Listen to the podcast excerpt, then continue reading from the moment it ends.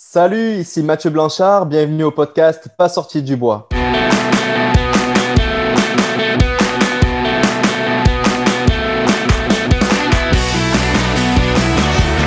messieurs, votre gagnant du 106 Si tu commences à te sentir bien en courant un ultramarathon, fais-toi-en pas, ça va passer. grand champion du 125 km. Ouais, ben, on n'est pas sorti du bois, hein? Prends une petite minute avant de commencer l'entrevue avec Mathieu Blanchard pour remercier NAC, qui est mon partenaire pour cet épisode. Euh, NAC a récemment sorti une nouvelle gamme de barres Ultra Énergie et pour vrai, c'est un game changer. Euh, c'est des produits qui sont faits par des athlètes d'endurance pour des athlètes d'endurance, puis ça paraît. Écoutez, sont moelleuses, sont délicieuses, puis ils se digèrent super bien pendant l'effort. Puis ceux qui étaient un peu rebutés par la poudre de grillon, ben sachez que plusieurs des nouvelles barres sont 100% vegan. Ben oui. Euh, je peux rester là à vous les vanter, mais il n'y a rien de mieux que du concret. Je parlais avec Nicolas Dan, qui est community manager pour NAC et qui était dans l'équipe de support de Mathieu en Gaspésie pour euh, sa tentative de record sur le GR-A1. Euh, il me disait que Mathieu consommait un shake de protéines NAC Ultra Recovery toutes les deux heures, puis il mangeait entre 9 et 12 barres NAC par jour. En veux-tu du concret? En blas? NAC offre à mes auditeurs un rabais de 15%. Euh, donc, tu vas sur nacbar.com, tu choisis la saveur qui te tente, puis tu utilises le code promo pas sorti du bois, P-A-S-S-O-R-T-I-D-U-B-O-I-S, tout en majuscule. Voilà, c'est tout. Merci NAC et bonne écoute. Bonjour tout le monde, bienvenue à ce douzième épisode de Pas sorti du bois. Aujourd'hui, je suis en compagnie de quelqu'un qui n'a pas besoin de présentation, je pense, dans le monde de l'ultra, dans le monde de la course en santé ou même dans le monde de l'aventure euh, au Québec. Donc, euh, Mathieu Blanchard, bienvenue à Pas sorti du bois. Salut Yannick, merci pour l'invitation. Euh, au plaisir de- d'échanger avec toi aujourd'hui. Ben oui, c'est super cool. En fait, on est en entrevue par Zoom, bien sûr, parce que c'est la pandémie, mais aussi parce qu'on est dans deux, euh, continents différents. Et en France présentement, je suis au Québec. Dis-moi, que- qu'est-ce que tu fais en France présentement? Alors effectivement, je suis, euh, je suis en France, euh, dans le sud de la France, dans mes maisons familiales actuellement. Je suis rentré en France fin août parce que j'ai participé à un TV show l'année dernière. En fait, j'ai tourné l'année dernière et puis le TV show est en train d'être diffusé actuellement sur les chaînes de télé françaises. Et comme j'ai euh, beaucoup de rendez-vous euh, médias et puis autres liés à, ce, à cette émission-là, ben, je suis ici en France. Et en particulier, mon dernier rendez-vous sera pour la finale de l'émission qui sera le 4 décembre, donc euh, dans trois semaines environ. À partir de là, ben, je n'aurai plus de contraintes ici et puis euh, ça sera le moment pour commencer à regarder les billets d'avion pour retourner vers ma patrie d'adoption, Montréal. Ah oui, exact. Tu participes, ceux qui te suivent sur les médias sociaux l'ont vu, euh, tu participes à Colanta, qui je pense c'est la version euh, française euh, de Survivor qui est bien populaire aux États-Unis. Exactement, c'est la même chose. Je pense que Survivor a peut-être démarré avant, mais c'est exactement la même chose. Des naufragés que l'on largue sur une île déserte au milieu, enfin déserte, sur une île vierge plutôt au milieu de l'océan. Débrouillez-vous pour survivre et puis de temps en temps, on vous met une petite épreuve sportive pour vous faire gagner euh, de la nourriture ou euh, l'immunité, c'est ce qui permet de ne pas être éliminé euh, au cours de l'aventure. Ouais, c'est très cool. Puis ça nous a permis de comprendre qu'est-ce qui s'était passé à La Réunion en 2019, parce qu'on se rappelle que tu faisais partie de la délégation de, de Québécois avec la clinique du coureur qui était au Grand Raid. Puis là, ben, tu es un des favoris. Puis là, à un moment donné, on apprend trois jours avant l'événement. Bon, mais Mathieu ne courra pas La Réunion. Là, on, on voyait les, les stories de l'équipe, de la clinique du coureur, les, les guerriers du Grand Raid. Tu étais là. on disait, bon, ben Mathieu, il est à La Réunion. Qu'est-ce qui se passe? Est-ce qu'il s'est blessé? Finalement, on a compris Ouais. quelques mois plus tard que tu étais parti Ouais. direction. C'est où ça s'est tourné, euh, Koh-Lanta? Euh, ça s'est tourné euh, aux îles Fidji. Euh, c'est pas mal au milieu de l'océan Pacifique, je dirais à peu près proche de, euh, de la Nouvelle-Zélande et de la Nouvelle-Calédonie, mais c'est quand même au milieu de nulle part, là, au milieu du Pacifique. Et effectivement, je suis passé de la merveilleuse île euh, de la Réunion vers une autre île paradisiaque, donc euh, c'était pas si pire à ce moment-là. Mais comme tu dis, ouais, je me suis fait prendre de court parce qu'ils m'ont annoncé, en fait, la prod euh, de l'émission m'a appelé trois ou quatre jours avant. avant le démarrage de, de l'aventure. Et donc, j'ai été pris de court parce que moi, j'avais quand même prévu une petite stratégie où j'allais, euh, j'avais euh, un alibi où voilà, je racontais que j'allais euh, peut-être aller faire de l'humanitaire dans un pays. Et puis, j'avais donné mes, mes identifiants de réseaux sociaux à ma petite sœur pour qu'elle continue à poster des photos pour faire comme si j'étais encore là. Sauf que ça m'a, ils m'ont dit ça au dernier moment et j'étais pris de court et tout le monde. Et j'ai préféré finalement faire la technique de l'autruche là ou du sous-marin Et j'ai rien dit à personne, je suis parti. et bon, voilà, après, après, finalement, le tournage, comme il a duré deux mois, euh, j'ai disparu euh, deux mois complets, ben, le monde a fini par un peu oublier, trop été questionné. En fait, quand j'ai réouvert mon, mon, cellulaire euh, deux mois après, parce qu'on me l'avait euh, pris et puis on me l'avait éteint, il y avait beaucoup de questions sur où t'es, qu'est-ce que tu fais, on t'a pas vu au départ de la diagonale, mais, euh, mais j'ai pas répondu, là, j'ai rien dit, je me suis dit c'est bon, ils ont oublié, et euh, rendez-vous euh, pour une autre, euh, une autre édition euh, plus tard à la diagonale. Ah oui, exactement, c'est partie remise. Cette année, ça n'a pas eu lieu. Tu n'étais pas supposé la faire, je pense, en 2020, la diagonale. Non, je ne l'avais pas, pas mis au programme. Je l'avais pas mis au programme parce que je suis en train de vraiment me questionner. J'ai envie de faire quelque chose sur l'UTMB euh, avant la diagonale parce qu'aujourd'hui, il y a une densité de, de bons coureurs. La, la densité est plus forte à l'UTMB qu'à la diagonale parce que malheureusement, la course est sortie du circuit Ultra Trail World Tour. Et donc, euh, je- il y en a qui l'ont fait. Je sais que François Den l'a fait. Euh, D'autres l'ont fait de, de faire les deux courses, mais aujourd'hui, je crois que si tu veux perdurer dans ce sport, euh, c'est pas une- c'est pas forcément une bonne, une bonne idée d'enchaîner un UTMB et une C'est rapide quand même, hein, dans une même saison, il y a un mois et demi. Alors François a réussi à gagner les deux hein, d'affilée, mais derrière, il a dit, euh, voilà, non, mais il avait quand même dit que c'était une grosse erreur et qu'il ferait jamais plus ça parce qu'il avait mis beaucoup de temps à s'en remettre et ça lui avait fait mal. Non, c'est ça, c'est des courses qui sont, euh, sont rapprochées, puis c'est des courses que le, le Ouais. coefficient de difficulté est grand. J'avais vu aussi que Kylian avait dit ça un peu après, qu'il avait fait Western UTMB, qui a un peu le même, le même délai entre les deux, mais Western euh, versus euh, Diagonale versus UTMB, c'est ben, c'est différent comme course, mais il avait dit la même chose, il avait enchaîné, il avait gagné les deux, Western UTMB, mais c'est ça, C'est lourd pour le corps. là. Et donc 2020, j'avais l'UTMB au programme et puis euh, donc pas la diagonale. Mais euh, c'est sûr que c'est dans ma bucket list des courses à faire euh, dans, dans ma carrière d'ultra trailer, c'est certain. Ben oui, j'en doute pas. On parlait de la saison 2020, puis c'est surtout de, de ça que je voulais parler aujourd'hui parce que euh, tu participes à beaucoup de podcasts, puis je, je vais vouloir que tu te présentes pour ceux qui te connaissent moins, mais ceux qui veulent connaître toute ton histoire, je voudrais pas te faire répéter, mais j'aime ça quand je reçois des invités, aller écouter ce qu'ils ont, ont fait avant, voir les entrevues, que ce soit radio, euh, podcast ou même écrite, pour pas faire répéter les, les- les mêmes histoires, puis un peu que, que mon balado, mon épisode avec toi, ben, complète l'offre de service. Si quelqu'un veut voir ben, qu'est-ce que qu'est-ce que je peux lire, qu'est-ce que je peux entendre Ouais. sur Mathieu. Puis euh, il y a le podcast des machines qui est animé par euh, Stéphanie Simpson que j'ai reçu à l'épisode 10, qui, Mhm. qui est un super, un super bel aperçu de, de ton parcours euh, de, de la Guadeloupe à la France, au Québec, euh, jusqu'à ta carrière de- d'ultra-trailer. Fait que je ne vais pas vouloir te faire répéter ça, puis je vais vouloir qu'on tombe rapidement dans le vif du sujet, puis qu'on parle de, de ton année 2020, de ton GR A1. Mais Mhm. avant toute chose, euh, j'aimerais ça quand même que tu te présentes euh, brièvement euh, qui est Mathieu Blanchard, le coureur, l'aventurier. Ouais, bon, je vais le faire, je vais le faire rapidement parce que effectivement, dans la communauté de Québec, j'ai fait quelques, quelques podcasts et puis euh, c'est sûr qu'on répète souvent la même chose. Mais euh, ben, moi, je suis, euh, ben, je suis, je suis, je suis originaire de la France là, voilà. Et puis bon, mes études m'ont conduit à avoir un diplôme d'ingénieur un jour là, vers l'âge de 22 ans. Donc, voilà, l'opportunité professionnelle m'a amené à à déménager au Québec en 2014, donc pour un poste en tant qu'ingénieur dans une firme de génie conseil dans le domaine de l'énergie. Et puis, euh, c'est sûr que les années d'ingénieur, enfin d'études d'in- d'ingénierie en France, je ne sais pas si c'est la même chose euh, au Canada ou au Québec, mais euh, disons que c'est assez euh, festif. Euh, tu quittes la maison, euh, le cocon familial, tu te retrouves tout seul dans un appartement dans une grande ville. Euh, voilà, donc euh, c'est assez festif. Et puis euh, ensuite, j'ai été en région parisienne et puis j'ai continué à- sur cette dynamique-là. Euh, et, donc en arrivant à Montréal, je me suis dit, bon, il serait peut-être temps euh, de, de se remettre un petit peu plus sérieusement au sport parce que c'est ce qui m'anime quand même euh, fortement depuis toujours.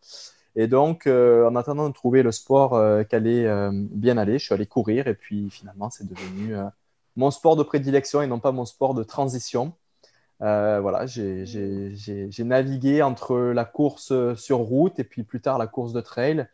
Et puis aujourd'hui, je peux dire que je suis spécialiste, que je me spécialise dans le trail et dans les courses d'ultra distance, donc dans les, courses de longue distance euh, qui peuvent aller de, ben, on ne sait pas trop là, mais de, de 40 à, à 100, à 160 km. Il y en a certaines qui font euh, 300, mais voilà, c'est un petit peu dans ce monde-là que j'évolue. Et la petite nouveauté, c'est que jusqu'à, euh, disons, 2000, début 2020, j'étais plutôt euh, focusé sur euh, uniquement euh, les compétitions. Il y a plusieurs dimensions et plusieurs sphères hein, dans le monde de l'ultra trail. Et j'étais plutôt euh, donc euh, focusé sur euh, les courses à proprement parler, les compétitions au Québec, au Canada et à l'international. Et, mais j'ai toujours eu cette, cette inspiration et cette idée dans un coin de ma tête d'un jour aller essayer mes capacités de coureur en nature autrement que par la course en elle-même. Et puis c'est sûr que j'ai lu tout un tas de livres, j'ai écouté tout un tas de podcasts et de vidéos documentaires, et puis comme celle par exemple de, de Kylian qui a traversé les Pyrénées, euh, François Den dont je parlais en introduction qui a fait le, le- John Muir Trail, et puis j'ai toujours été intéressé par cette dimension-là aussi qui était plus aventure, non cadrée. Euh, je ne l'ai pas fait euh, jusqu'à 2020. Pourquoi? Parce que je pense que je suis encore assez, euh, entre guillemets, nouveau dans ce sport.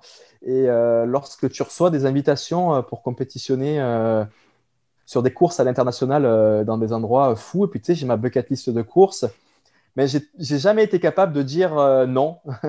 non, je ne vais pas venir à ta course parce qu'il faut que je prépare une aventure quelconque, personnelle. Et finalement, quand en début de saison, tu acceptes toutes ces courses, ben, qu'après que tu prends un petit peu de recul, tu regardes ton calendrier, ben, tu fais, mais oups, là j'ai une course euh, à tous les deux mois ou à tous les trois mois. Et donc, c'est totalement impossible d'intégrer euh, quelconque aventure au milieu de tout ça. Euh, de par la préparation des courses, la récupération, c'est totalement impossible. Et finalement, ben, le, la pandémie Covid qui nous est tombée dessus cette année, a été euh, l'occasion et puis je dirais même plus l'opportunité de le faire. Donc euh, voilà, aujourd'hui, je me considère aussi comme euh, coureur d'ultra trail qui commence à explorer le monde de l'aventure et des FKT et tout ça qui sort du cadre de course. J'ai énormément aimé les, les, les quelques aventures que j'ai pu faire cette année et ce qui fait que ça m'a fait prendre conscience de, de nouvelles ambitions et de voilà et donc il se peut que que mes plannings euh, des années qui viennent vont être un petit peu différents par rapport à ceux que j'imaginais pour euh, justement laisser un petit peu plus de place à cette sphère euh, plus aventure que course. Ouais, puis comme tu dis, on le voit, il y a beaucoup de- d'ultra-trailers de tous les niveaux qui, qui combinent un peu les compétitions organisées, les courses de l'Ultra Trail World Tour, puis en parallèle, ce genre d'aventure-là, tu sais, Kylian le fait quand il a mis sa carrière quasiment un peu euh, sur pause pour faire son projet Summits euh, of My Life, Exact. puis faire des Exact. ascensions.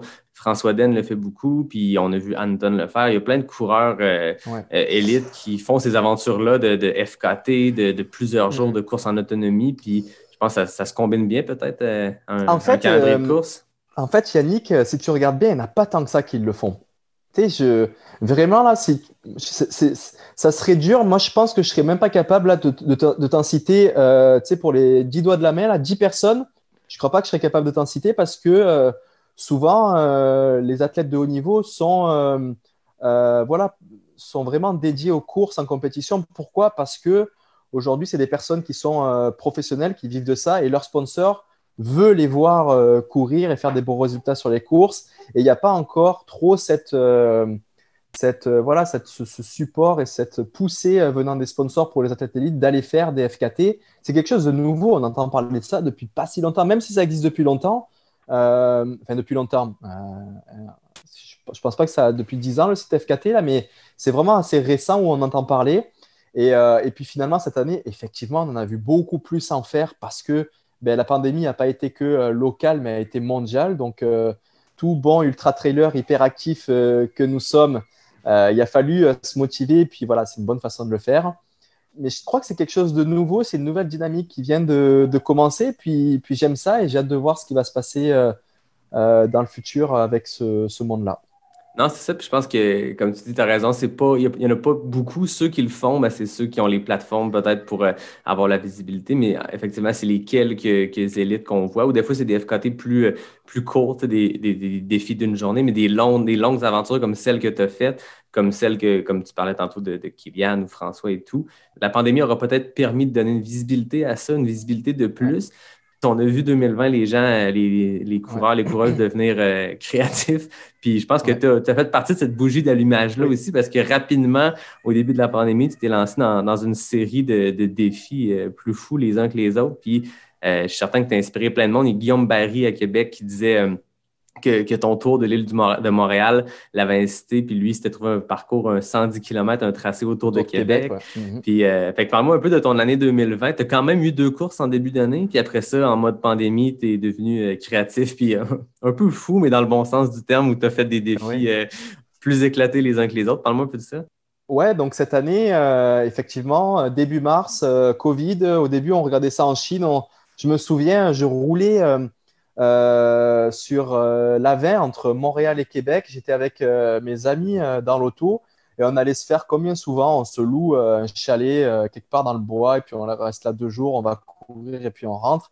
Et là, je me souviens, on regardait sur notre cellulaire des vidéos de la Chine en train de construire un, hôpital de 1000 lits avec, il y avait des, des dizaines et des dizaines de, de tractopelles de toutes les couleurs qui creusaient le truc et on disait, mais oh là là, qu'est-ce qui se passe en Chine? C'est fou là-bas, tout ça. Et puis on était, mais c'est fou, on, s'est- on était tellement loin de s'imaginer que ça allait nous arriver, mais c'était comme peut-être, c'était peut-être le mois de février, ça, tu vois. Et, euh, et puis un mois plus tard, bam, ça nous tombe dessus.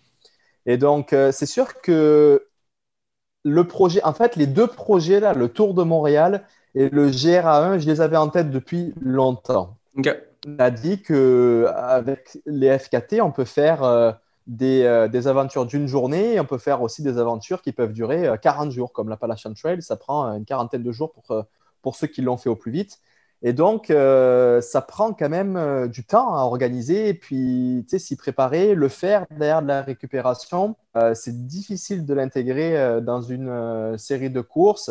Et donc, moi, au moment où il y a eu la pandémie, c'est sûr que j'étais un petit peu triste parce que j'avais un calendrier 2020 qui, était vraiment chargé et puis beau et qui me, voilà, qui me, qui me, pou- qui me donnait envie de me, de me dépasser pour cette année-là. En plus, c'était une année particulière parce que j'avais vraiment euh, trouvé un équilibre de vie avec euh, mon travail à la clinique du coureur qui me permettait de, d'organiser mon emploi du temps pour m'entraîner comme je le souhaite. Et puis, je sentais que je progressais énormément. Euh, tu vois, j'avais commencé une première Ultra Trail World Tour en, en Nouvelle-Zélande qui s'était super bien passée. J'avais des sensations vraiment bonnes et je le sentais bien. Donc, c'est sûr que j'étais un petit peu triste au début. Mais comme j'avais ces petits projets-là en tête, euh, très vite, tu vois, j'ai dit, bon, ben, c'est bon, hein, c'est l'année, je vais le faire. J'ai pas pensé tout de suite au GRA1 parce que lorsqu'ils ont euh, lancé euh, confinement pandémie, ils nous ont pas trop dit combien de temps ça allait durer. hein. Le Québec va être en pause pour un mois, deux mois, on savait pas trop. Donc voilà, la facilité, c'était de commencer par faire ce tour de Montréal. Mais c'était vraiment particulier parce que déjà de une, j'avais un petit peu peur de le faire parce que courir euh, 125 kilos à plat sur asphalte, j'avais jamais fait ça. Je sais que ça fait très très mal. Donc j'avais quand même euh, peur de l'échec. Donc c'est la première raison pour laquelle je n'avais pas trop communiqué sur ce projet-là. Et la deuxième, c'est que c'était pas très clair au niveau euh, confinement ce qu'on avait le droit de faire, pas de faire. Euh, dès qu'on allait dans la rue, alors qu'on avait le droit euh, d'aller euh, faire nos épiceries, euh, les gens ils nous regardaient. Mais qu'est-ce que tu fais là? Donc tu vois, je voulais le faire un peu euh, low-key là. Et, euh, et donc euh, je me suis entraîné, je crois peut-être deux semaines maximum où je faisais que de l'asphalte à plat, à plat, des longues sorties hyper lentes. Et puis, j'ai fixé une nuit. Et puis, un jour, une nuit, je suis parti à minuit, au milieu de la nuit, sans rien dire à personne. J'avais juste dit à un pote pour me rejoindre sur la dernière partie du parcours, euh, de me rejoindre pour m'accompagner euh, en vélo. Et puis, et puis voilà, je suis parti et ça l'a fait. Et puis, ça a été le, ça a été le, lancement de toute une série euh, derrière euh, de projets. Parce que, comme tu dis, il y a eu, euh, il y a eu quand même une, retombée très positive dans le partage. euh, de ce truc-là parce que tout le monde était hyper anxieux, voilà, triste de la situation que l'on était en train de vivre. Et puis ça a eu un bel écho, ça a bien résonné dans la communauté des coureurs. Puis j'ai eu beaucoup de messages de positivisme, de voilà, ouais, c'est cool, c'est vrai qu'il faut qu'on continue à se bouger, il faut pas rester en statu quo, attendre que ça passe. Il y a des trucs à faire dans notre petit jardin de Montréal ou du Québec. Et puis derrière, comme tu l'as dit, il y a y a des gars comme Guillaume qui ont fait le Tour de Québec. Moi, je sais qu'après, il y en a quelques-uns aussi qui se sont lancés dans le Tour de, de l'île de Montréal. Donc, euh, voilà, c'était, cool de voir que l'écho était plutôt positif plutôt que juge, des jugements du style Mais pourquoi t'as fait ça? T'aurais pu te mettre en danger. Puis, nanani, et Covid. Donc, euh, c'était cool. Et, euh, et donc, voilà. Après, derrière, très vite, j'ai dit Là, maintenant, c'est GRA1, je peux le faire. Quand ils ont dit que le, le, Covid allait durer. En fait, c'est pas vraiment que le Covid allait durer plus longtemps, ça, on ne savait pas. Mais c'est que toutes mes courses elles prenaient la décision de s'annuler les unes derrière les autres. Parce que comme c'est des grosses courses, celle à laquelle j'étais inscrite, qui sont des courses de l'Ultra Trail World Tour, ces courses-là ne peuvent fonctionner que euh, avec euh, ben, des. Elles sont internationales, donc c'est des coureurs qui viennent du monde entier. Et si c'est que des coureurs locaux, ça ne fonctionne pas ces courses-là. Donc ils les ont. Ça a été très vite pour qu'ils les annulent toutes, jusqu'à l'UTMB aussi qui a annulé assez tôt. Et donc je me suis dit bon, ben là c'est bon, ça y est, c'est clairement l'occasion de faire ce GR. Et donc voilà, j'ai aligné derrière les étapes et puis la préparation pour pour y aller quoi. Non, c'est ça. Puis je pense que, comme tu dis, ton tour de Montréal était dans le début de cette pandémie-là. Puis au moment où on ne savait pas trop si on pouvait courir ou pas, moi, je me rappelle, j'avais fait un, défi, euh, pas comparable, mais j'avais fait un, défi de monter la, pente douce à Québec, qui est une pente qui, il l'appelle la pente douce, mais qui n'est pas si douce, et de faire un mm. bon dénivelé, puis de faire un 50K en faisant la répétition. Puis j'ai eu l'attention des médias généralistes aussi, Radio-Canada et tout, qui voulaient me parler. Puis le message était, ben, donnons un peu de positif, puis disons aux gens qui peuvent bouger, tu sais, oui, le système de santé est engorgé, puis c'est pas nécessairement responsable d'aller se pitcher dans les trails, dans des aventures dangereuses où on mm-hmm. pourrait se blesser, embourber le système de santé, tout ça. Mais au-delà de ça, on n'a jamais eu, on n'a jamais été, ça n'a jamais été défendu de courir puis de faire de l'exercice, que ce soit individuel ou en, petit groupe à distance réglementaire. Fait que ça envoie un message positif. Puis je me rappelle que ton, ton défi avait été un peu, euh, qui avait lancé tout ça, avait envoyé aussi ce message positif-là. C'était pas tant pour la performance qui était exceptionnelle, 125 km autour de l'île de Montréal, ça tape l'imaginaire. Les gens connaissent la, carte géographique de Montréal, la forme de l'île, puis là, tu vois un segment qui passe sur, tu passes ton Strava, puis là, tu vois un segment qui est exactement cette forme-là. Le tour. Ça tape l'imaginaire. Ah oui, ça tape l'imaginaire. Puis la performance est impressionnante. Tu as fait ça en, 10h29, tu es, collé sur 5 minutes du kilo de moyenne totale. Mm-hmm. Mais je pense qu'au-delà de ça, c'est le message que ça envoie. C'est ça, mais c'est 100% ça, tu as, bien pointé. Moi, l'idée, c'était vraiment ça. Je suis un petit peu euh, quelqu'un par nature qui est, euh, je dirais, euh, rebelle, un peu rebelle et résistant parfois à ce, à ce type de, de, de, voilà, d'obligation que nous a imposé le gouvernement. Je le comprends tout à fait, mais j'ai voulu faire passer plus un message de d'espoir que l'on peut aussi euh, continuer à être heureux et s'amuser dans nos, dans nos activités respectives et nos passions. Moi, en, l'occurrence, c'était la course à pied dans notre jardin parce qu'en fait, ouais, le Covid nous interdisait de sortir de l'île de Montréal, donc il fallait le faire là. Mais euh, donc, je respectais la loi, mais aussi, il faut faire attention, je lance dans quelque chose comme ça, où euh, ça va être suivi, voilà, ça va avoir un certain écho. Il faut, comme tu, comme tu dis, il ne faut pas se mettre en danger parce que le système des hôpitaux est engorgé et je pense que ça serait très mal vu à ce moment-là de se retrouver euh, une jambe brisée parce qu'on a descendu une trail euh, à fond euh, aux hôpitaux. Et puis, donc, c'est la raison pour laquelle j'ai commencé aussi par faire ce projet-là autour de Montréal parce qu'en clairement, en courant sur l'asphalte tout autour de Montréal, on risquait pas grand-chose à part d'être trop fatigué, de rentrer chez soi discrètement en métro.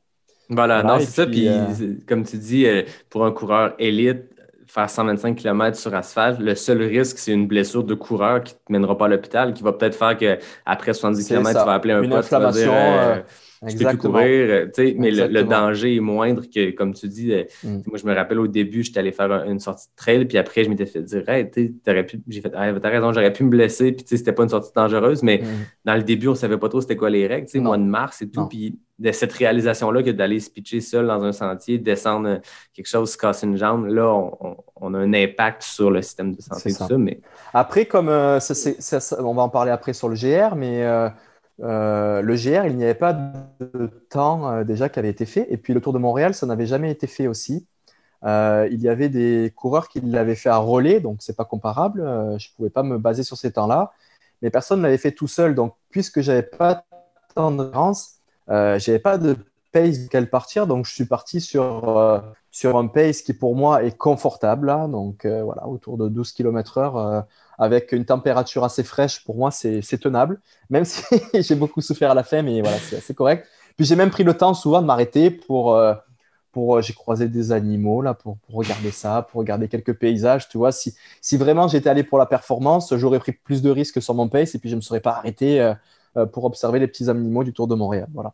Ouais, je pense que ça fait partie euh, du plaisir de ce sport-là. Puis je t'entendais dire à un autre micro que tu racontais qu'un ultra trail en Guatemala, tu étais sur les rives, ben, sur les rives, sur les, flancs d'un volcan en éruption. Puis tu as pris du mm-hmm. temps, tu étais en première place, tu étais en mode compétition, puis tu avais pris le temps de le regarder. Puis je pense que ça, c'est de quoi qui, est fait partout, qu'on entend moins peut-être des élites. Mais moi, je me rappelle à l'ultra trail Aricana, en plein milieu de la nuit, à un moment donné, je courais avec un gars, puis on s'est dit, on ferme nos frontales, puis on regarde le ciel oui, c'est une ah compétition, mais ça fait partie, je pense, du bonheur de courir, d'arrêter, ah de voir un animal. Mais je le fais, je le fais je le fais très souvent dans mes courses. Et d'ailleurs, ce petit move que tu viens de dire là, de s'arrêter en plein milieu de la nuit au milieu d'une trail et d'éteindre la lampe frontale, euh, je le fais pratiquement à toutes mes courses. Dès que je vois, à condition qu'il y a un ciel à peu près dégagé, qu'il n'y a plus d'arbres au-dessus, souvent je m'arrête, j'éteins et euh, j'observe le ciel. Et en général, quand tu es sur des courses de trail comme ça, tu es au milieu du bois, au milieu de nulle part, loin des pollutions lumineuses. Et c'est là que tu vois les plus, les plus beaux ciels. Ah oui, c'est des euh, choses donc, qu'on n'a pas, toi, à Montréal, moi, à Québec. On n'a pas ça, on n'a pas ces ciels lumineux-là à ce point-là. Là, quand tu es dans le fin fond de Charlevoix, ou peu importe où tu es, un peu en, en- à distance des villes, ben là, ça vaut la peine de le faire, même si c'est perdre Ouais. quelques secondes. Ouais. Tu l'as fait cette année à l'UTHC, c'est ça? Ouais, c'est ça. Au tout début, on part à 2 Ah h ouais. du matin, puis. Puis c'est un moment en plus que tu sais, on voit les images mythiques de l'UTMB où tu as des, des- des lignes de lumière oui, parce oui. que tu as 1000 Ouais. coureurs en train de faire le même col. Ouais, ouais. Puis c'était un peu la même chose parce qu'en début de parcours, le parc n'est pas, di- il est pas séparé, fait qu'on était peut-être 175 coureurs. Puis quand on a fermé, on a vu ça exactement qu'on montait euh, le mont du lac à l'empêche, puis ça valait la peine d'arrêter. Puis euh, rendu là, le- on profite, euh, on Non, profite c'est de, la vie. C'est plan- ça, qui est cool dans les ultras, c'est que tu sais, les, les- les durées sont tellement longues euh, que tu arrives en 11h24 ou en 11h27, hein, on s'entend que ça change rien. Donc, euh, Ah. Et puis même, même, même, même pour ceux qui courent un peu- petit peu plus devant, hein, en général, euh, les écarts, c'est pas de quelques minutes, de, de une ou deux minutes entre le premier et le dixième. Tu sais, il peut y avoir des gros écarts, donc c'est sûr que ça, ça c'est pas, c'est ça qui est beau dans notre sport aussi. On peut aussi profiter de, de l'environnement.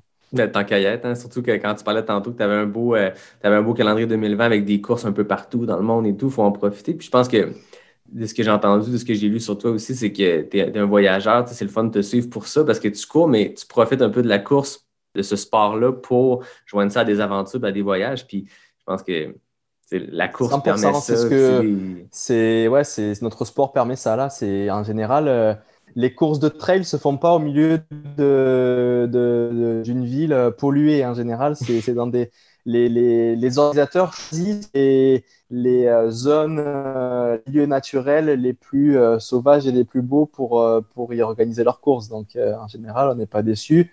Et effectivement, ce qui est ce qui est aussi un peu frustrant dans notre sport, c'est que lorsque l'on arrive à destination, euh, ben on a envie de voyager, de découvrir, mais on peut pas trop parce qu'il faut préserver nos petites jambes qui vont aller euh, souffrir sur la course. Et, euh, et derrière, disons les deux trois jours qui suivent, on est complètement pété et puis on n'a pas envie non plus d'aller marcher, tout visiter. Donc c'est sûr que quand on a un petit peu plus de temps et puis un emploi du temps pour s'organiser, pour partir deux trois semaines sur place, c'est le combo parfait pour pour à la fois faire la course et puis profiter des voilà du, lieu et de- d'une vision plus de voyageur, je dirais. Ah, exactement. Puis je pense que même pendant les courses, ça permet d'aller à des endroits où les touristes n'ont pas nécessairement accès. Tu sais, oui, les, les courses les plus populaires, ou tu sais, un UTMB, tu, pa- tu passes sur un sentier qui, qui peut être fait par les marcheurs et tout, mais il y a bien des courses que tu es vraiment profondément dans la, la- la forêt ou dans la jungle ou peu importe. Puis il n'y a que pendant la course que tu peux aller à cet endroit-là. Tu sais, il y a des portions qui passent Ouais. sur des terrains privés, tout ça. Fait qu'il faut, euh, faut savoir en profiter, puis tu sais, de- d'en prendre plein les yeux, puis de s'amuser aussi là-dedans. là. Non, et puis souvent, une course, c'est pas forcément.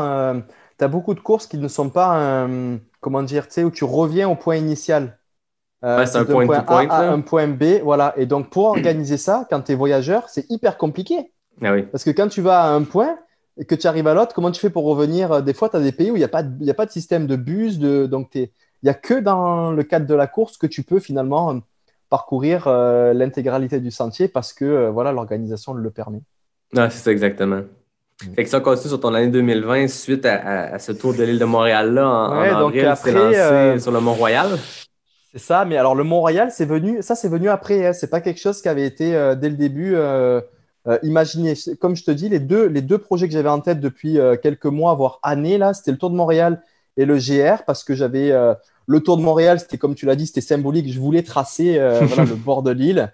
Puis 125 km, c'était pas non plus une distance qui était impossible à faire pour un coureur euh, d'ultra. Euh, et puis le GR, bon, bah, ça avait été inspiré par tous les récits que j'avais pu lire, euh, notamment ceux de, François et Kylian qui m'ont beaucoup inspiré avec, avec ça. Et, euh, et puis donc, eux ont fait des GR aussi, hein, dont le GR20 en France. Et puis donc, je tapais un petit peu les GR, les plus beaux sentiers de randonnée, les plus mythiques en Amérique du Nord. euh, voilà. Et puis, je tombais toujours sur les mêmes trucs. C'était le PCT, là, euh, Paci- Pacific Crest Trail, euh, donc euh, ouest américain, l'Appalachian Trail.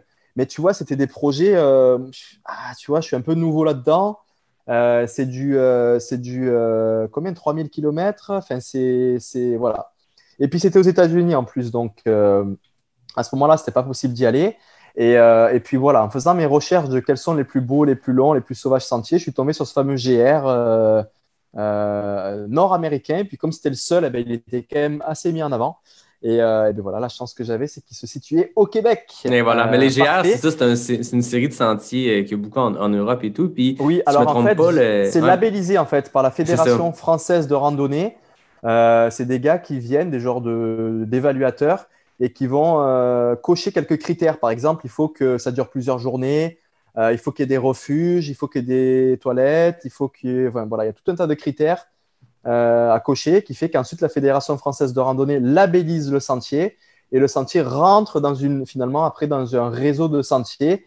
Et puis, euh, il y a beaucoup de randonneurs qui veulent faire euh, la collection de tous les GR dans le monde. Donc, ce, ce GR-là se retrouve dans un réseau qui fait que ça le, ça le promouvoit. Et donc, ce qu'il y a, c'est que le GR québécois est beaucoup plus jeune, je dirais, puisqu'il a été labellisé, si mes souvenirs sont bons, en 2015. Mais euh, la particularité qu'il a, contrairement aux autres GR, c'est qu'il est praticable dans son intégralité que l'été. Mhm. Euh, parce qu'à cause des conditions météo euh, terribles que l'on a au Québec, entre, bon, tu sais ce que c'est, hein, voilà. Et puis en Gaspésie, c'est encore plus hostile. Donc, euh, tu sais, il y, a des portions où encore au mois de juin, il y a encore de la neige et de la glace. Et même moi, quand je suis passé sur le Mont Albert, il y avait encore de la neige euh, mi, euh, mi, mi-août. Donc, c'est ça. Et ensuite, il y a aussi la chasse. Euh, il y a de la chasse au gros gibier dans ces zones-là, dans le parc de Matane. C'est- je crois que c'est le, le parc où il y a plus de- d'orignaux. Et donc, tu n'as pas envie d'être là quand il y a la chasse au gros gibier. Puis, donc, la période de chasse est fermée uniquement. la fenêtre, je pense que c'est juin, juillet, août. Donc, juin, juillet, tu as encore de la chance d'avoir de la neige et de la grosse boue. Et puis, tu as des mouches qui te mangent euh, jusqu'au sang. Fait que la meilleure fenêtre qui reste, c'est le mois d'août. Et donc, tout ça pour dire que c'est un GR qui n'est pas si connu que ça parce qu'il est difficile Mhm. il est difficile, la fenêtre est, fer- est serrée. euh, et donc, euh, ce qui fait que voilà, il est un petit peu moins connu dans le monde. Et puis, euh, donc, moi, j'ai dit, ben, ce serait le moment d'aller l'essayer et puis de le faire en courant, parce que personne n'avait fait en courant. Alors, on peut pas trop appeler ça un FKT. euh, parce que, euh, en fait, il avait été déjà référencé sur le site FKT. Euh, tes auditeurs, je pense qu'ils savent ce que c'est les. FKT. hein. Je- je- je- ok. Fastest known time, donc c'est Ouais. courir d'un point A à un point B le plus vite possible sur un sentier hors course. Et il avait été ré- référencé par un groupe de personnes qui l'avaient fait en fast packing, c'est-à-dire qu'il l'avait fait en. Eh ben, en fait, c'est un, c'est un FKT, mais en autonomie totale. Euh, c'est-à-dire qu'ils ont leur, euh, leur, leur tente, leur, euh, leur sleeping et puis leur nourriture dans le dos. Puis ce sont, en fait, c'est pas totalement autonomie totale parce que sur un GR aussi long, sur un sentier aussi long, tu es obligé de te faire dropper de la nourriture. Donc, c'est euh, self-supported là, dans les critères de, Ouais. de FKT. Et, euh, et ça fait qu'il l'avait fait en 19 jours, si mes souvenirs sont bons, tu vois, une vingtaine de jours. Et euh, je me suis dit, ah, 600, 600 km, si je tiens entre 70 et 100 km par jour, moi, je peux le faire clairement euh, en moins de 10 jours. À moins que vraiment, il y y a quelque chose auquel je ne m'attends pas là sur le sentier. Là. Il y a des trucs fous. Il va falloir escalader avec des cordes de partout, même si ça existe sur ce sentier. Mais euh, voilà, donc je me suis dit que je ne l'ai pas, trop pris dans une optique de performance, tout comme le, le Tour de Montréal, mais plus dans une optique d'aventure. Il n'y avait pas tant de références, euh, en fait. C'est que ouais, c'est ça, en souvent, fait, les, c'est- les, les FKT de, de Kylian ou de François, ou peu importe lesquels, Voilà. ou l'Appalachian Trail, c'est que tu as des coureurs qui l'ont fait en mode course temps le plus rapide. Là, tu Voilà, avais, exactement. un Voilà. FKT de, de hiker. c'est- ça. J'a- j'a- J'appuie bien mes propos par rapport à ça parce que la préparation va être totalement différente. Quand tu as des temps de référence euh, et, que, et que tu sais euh, à peu près sur une journée combien de kilomètres euh, la personne qui a fait le record il a fait, euh, à quelle heure il est arrivé, ben, tu vas pouvoir te baser sur ces temps-là pour construire après autour ta stratégie, tu vois. Donc c'est une approche complètement différente. Moi, j'avais aucune euh, référence, encore une fois, donc euh, j'y suis allé un petit peu euh, approximatif. Quoi. Je suis plus allé euh, dans une notion de temps que de kilomètres. Mhm. Je me suis dit, OK, voilà, il faut que j'aille du point A, qui est Matapédia, jusque, euh, jusque euh, la pointe de Forillon, euh, point B, le plus vite possible. Maintenant, j'ai aucune référence, mais comment je fais pour le faire le plus vite possible? Euh, ok, euh, à quel moment je vais dormir? Est-ce que je dors à toutes les 3 heures, 1 heure? Est-ce que je dors à toutes les 5 heures, 2 heures? Est-ce que je dors à toutes les 10 heures Tu vois, c'est ça. À quel moment je me ravitaille? Est-ce que je mange beaucoup le matin? Est-ce que je mange trois fois dans la journée? Enfin, c'est hyper compliqué. Et, euh, et donc, j'ai effectivement pris euh, beaucoup de conseils avec ceux qui l'ont fait avant moi, là, les, les Karel Sabé, euh, les, les et les François de ce pour me, pour me donner un petit peu des conseils de comment ils avaient organisé leur, leur aventure. Et finalement, c'était assez compliqué parce qu'ils avaient tous des approches différentes et un peu voire opposées. donc, j'ai dit, mais attends, mais qu'est-ce que je vais faire moi, au milieu de tout ça? Et donc, j'ai décidé de me dire, OK, je vais découper mon projet en tranches en tranche de 24 heures. Euh, qui est une journée. Et je vais essayer de, d'être en mouvement, donc d'être debout, de bouger, marcher, courir, me ravitailler, entre 15 et 20 heures par tranche de 24 heures. Voilà, c'était ça mon, mon but. Euh, et puis, euh, essayer de tenir ce rythme-là le plus de temps possible. Et, et c'est ce que j'ai fait, c'est ce qui a fonctionné. As une équipe de support aussi, parce que je suppose que cette logistique-là de savoir à quel endroit l'équipe a accès à toi et toi, tu as accès à eux. Parle-moi un peu de, l'organisation logistique de la chose avant qu'on parle de l'aspect performance ou euh, sportif de la chose? J'ai décidé de, j'ai décidé de m'entourer euh, d'une équipe de support, un crew là, euh, pour ce projet, pour deux raisons. La première, c'est parce que moi, j'ai pas beaucoup d'expérience. En fait, j'en ai pas du tout dans ce type de, d'approche d'ultra trailer, c'est-à-dire de courir dans le bois des jours et des jours et des jours, sans ravitaillement à tous les 10 km ou une ligne d'arrivée ou un médecin qui va venir sortir, tu vois. Donc, ça me sortait euh, un peu de ce que j'avais pour habitude et je trouvais que pour une première euh, expérience de ce type, comme je suis quand même assez euh, dur avec moi-même et que je veux réussir les choses, j'ai mis les chances de mon côté en me disant, OK, la première grosse aventure de ce type, je vais la faire avec un crew parce que ça va être plus facile. Clairement, ça va être beaucoup plus facile. donc, c'est la première raison. Et la deuxième, c'est parce que, tu vois, c'était un peu cette situation pandémique, un peu un peu morose l'ambiance euh, dans la communauté de coureurs. Et, je me suis dit que c'était clairement euh, cette aventure-là, fallait qu'elle se fasse en équipe, en groupe, euh, voilà, pour que ça soit OK, qui est, qui est un coureur qui soit un peu le fil conducteur et le fil rouge du projet, mais qui est surtout un road trip, tu vois, une aventure entre chums, qu'on s'amuse comme si on partait en vacances, tu vois, avec beaucoup de légèreté, faire le tour de la Gaspésie, comme beaucoup font à s'arrêter dans les microbrasseries et toutes les, euh, les, les, crèmeries euh, du coin. Et puis, c'est un petit peu euh, pour ça aussi que je me suis entouré d'un crew.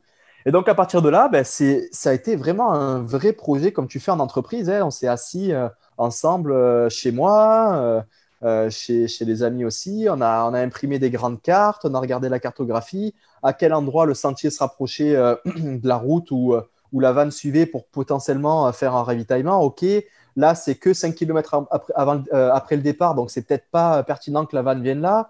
Il euh, faut que j'aille un petit peu plus loin. OK, donc on calcule à peu près, là, il y a, à peu près 32 km entre ce point-là et ce point-là. 32 km, il y a ça de dénivelé, ça va me prendre 5 heures. OK, donc ça veut dire qu'au ravitaillement d'avant, il faut que je prenne tant de nourriture et tant d'eau pour pouvoir tenir ces 5 heures-là. Et en fait, ce qu'on a fait, c'est qu'on est parti du point A, du départ, et on a remonté la carte, on a, imprimé, on a découpé la carte en plusieurs grandes cartes de pratiquement 1 mètre sur 50 cm là, et on a remonté du point A jusqu'à l'arrivée, tout doucement, tout doucement, kilomètre par kilomètre par kilomètre par kilomètre. Et à côté, on avait un tableau qui était ouvert, un fichier Excel avec euh, à kilomètre temps, euh, voilà, Mathieu, il faut qu'il parte avec tant de nourriture, tant d'eau, tout ça. Et ensuite, eux, c'était mon deuxième cerveau. Ils avaient juste à suivre euh, le, le, le, protocole et la logistique qu'on avait organisé avant et pour, euh, pour, pour, que ça le fasse. Et puis, ce qui est fou, c'est que c'était totalement. Euh, on a fait ça euh, sans aucun repère et aucun référentiel puisque personne ne l'avait fait avant. Après, il y a quelques randonneurs qui le font, mais ce n'est pas tout à fait la même approche parce qu'on n'est pas sur les mêmes vitesses et eux dorment dans des refuges souvent et donc c'était assez inconnu. Et ben, par chance, et puis ça a fonctionné. Notre logistique, ça a pas mal bien fonctionné jusqu'au bout. Après, bon, par-dessus tout ça, c'est sûr qu'il faut euh, ajouter la dimension de OK, on loue une vanne, où est-ce qu'on va dormir, comment, euh, dans des tentes, dans la vanne, et la nourriture, qu'est-ce qu'on prend en quantité de, de, euh, de, nutriments, de protéines, d'eau, de, de, carbs, d'électrolytes. Donc voilà, tout ça, ça a été aussi largement étudié et réfléchi. Et puis, ça a été vraiment un projet d'entreprise et ça a été, euh, ouais, c'était quelque chose de, très fort. Et ça peut paraître euh, facile comme ça quand on voit les images euh, qui sortent sur les réseaux sociaux parce que ça fonctionne, mais derrière, il y a vraiment, vraiment beaucoup de travail en amont. Et, je peux te dire que je parle à la place de mon équipe, mon crew qui était avec moi. Ils ont eu, ils ont eu chaud parfois. Ils ont eu le, son, le, le front qui a, qui a sué souvent. Et euh, ils se sont fait quelques frayeurs. Tu vois, ils avaient une grosse responsabilité parce qu'on était tout le temps. euh, tu sais, moi, j'aime bien un petit peu optimiser tout là. Et je jouais avec les limites. Tu vois, quand je partais pour. euh, sur un stretch, là, une portion, je partais avec, juste avec la nourriture que j'avais besoin, tu vois. Si le ravitaillement suivant, il le manquait, j'étais foutu. Et puis, c'est arrivé, là, je pourrais te raconter quelques anecdotes. Mais voilà, ça a été pour eux aussi, euh, au- au- je veux dire, pas aussi dur que moi, mais dans une autre dimension, ça a été très difficile pour eux aussi de, de suivre ce projet-là. Ben, certainement. Puis euh, je me rappelle, euh, on s'était parlé, toi et moi, après le Gaspésia 100, la première épreuve euh, qui était euh, sur la plage, puis on jasait. Puis je disais que moi, le lendemain, je faisais pas d'autres épreuves, je faisais que le, Ouais. le 12 km sur plage. Ensuite, je faisais le crew pour un, un ami sur le 160. Puis je me rappelle, tu m'avais carrément dit Ah, tu vas voir faire le crew, c'est pire que de courir. Parce qu'il y a Ah une logistique, oui, non, puis il y a du temps à rien faire, puis quand ça arrive, il faut que tu sois on the spot. Puis, tu sais, imaginez, tu sais, les gens qui nous écoutent, si je pense que c'est plus des gens qui ont fait des, euh, des courses d'ultra ou des courses, euh, peu importe le- la, la durée, qui sont plus courtes qu'un GR euh, de Ouais. plusieurs jours. Puis, c'est beaucoup de logistique, tu sais, c'est énormément de préparation. Une course, juste l'aspect nourriture, planifier ses ravitaux, ses drop bags et tout. Mais là, imaginez ça dans un contexte où c'est pas une course organisée, où la cartographie, elle existe, mais tu sais pas la condition des sentiers. Tu peux pas te référer à, comme tu disais, à d'autres personnes qui l'ont fait sur c'est quoi la technicité des sentiers? Il n'y a pas de drop bag, il n'y a pas de flag, il n'y a pas d'équipe. C'est de le faire vraiment seul avec ton équipe. C'est ça qui est, complètement. C'est un peu comme euh, de l'exploration, tu vois. Moi, je me suis clairement senti comme euh, un explorateur, un explorateur de quelque chose de, nouveau sur l'approche euh, euh, physique et mentale de, de parcourir ce GR. Alors, ce n'est pas une exploration dans le sens littéral du terme où tu vas aller découvrir des nouvelles euh, régions du monde. Je ne sais même pas s'il en reste encore à découvrir, mais plus une exploration sur, ben voilà, disons que sur l'approche et puis sur les sensations que j'ai eues, je me suis senti comme un explorateur sur, euh, sur cette aventure euh, de GR. Ouais, puis de partir un peu à l'inconnu, j'ai l'impression, parce que euh, quand, quand tu fais une course, tu sais un peu la technicité du, du sentier. Puis Elliot Cardin en parlait à, à l'épisode 3. Euh, lui, il a tenté euh, une traversée un peu comme la tienne, mais la section des chic chocs. Fait que la traversée Ouais. des chic chocs, c'est un, c'est un- un profil à la UTMB, là, 170 km, 10 000 mètres de D. Puis il dit ben, après ça, tu connais le profil, tu connais les vitesses dans ce type de ratio-là, kilomètre par dénivelé, mais Ouais. il s'est Mais- fait complètement Ouais, ramasser par la technicité du sentier. Ouais, puis je suppose ça. que toi, c'est un peu ça aussi. Tu pars, tu dis, ben, j'ai un stretch quand, quand tu planifiais, j'ai un stretch de 35 km pour 2000 mètres de D. Mais toi, tu sais qu'en course, normalement, ce stretch-là te prend X temps, mais là, tu n'as aucune idée si c'est roulant, si c'est technique, si c'est sauvage, tu as des arbres au-dessus de la Mhm. tête. Parle-moi un peu de, ces surprises-là de terrain. Nous, euh, en tant que, que, que coureur euh, d'ultra, quand on va à des compétitions, tu sais, tu as déjà beaucoup de, en général, de références sur les temps, euh, euh, ce, qu'ont fait les années précédentes. Et puis, en général, tu as toujours euh, un ami ou quelqu'un qui a à peu près le même niveau que toi, qui a fait la course que tu n'as pas fait, donc tu peux te, te baser sur ces temps. Et sur des courses comme l'UTMB où il n'y a pas de grosses difficultés techniques, tu peux estimer, tu sais, par rapport au ratio distance dénivelé, les temps que ça va te prendre pour aller de tel point à tel point, tu vois.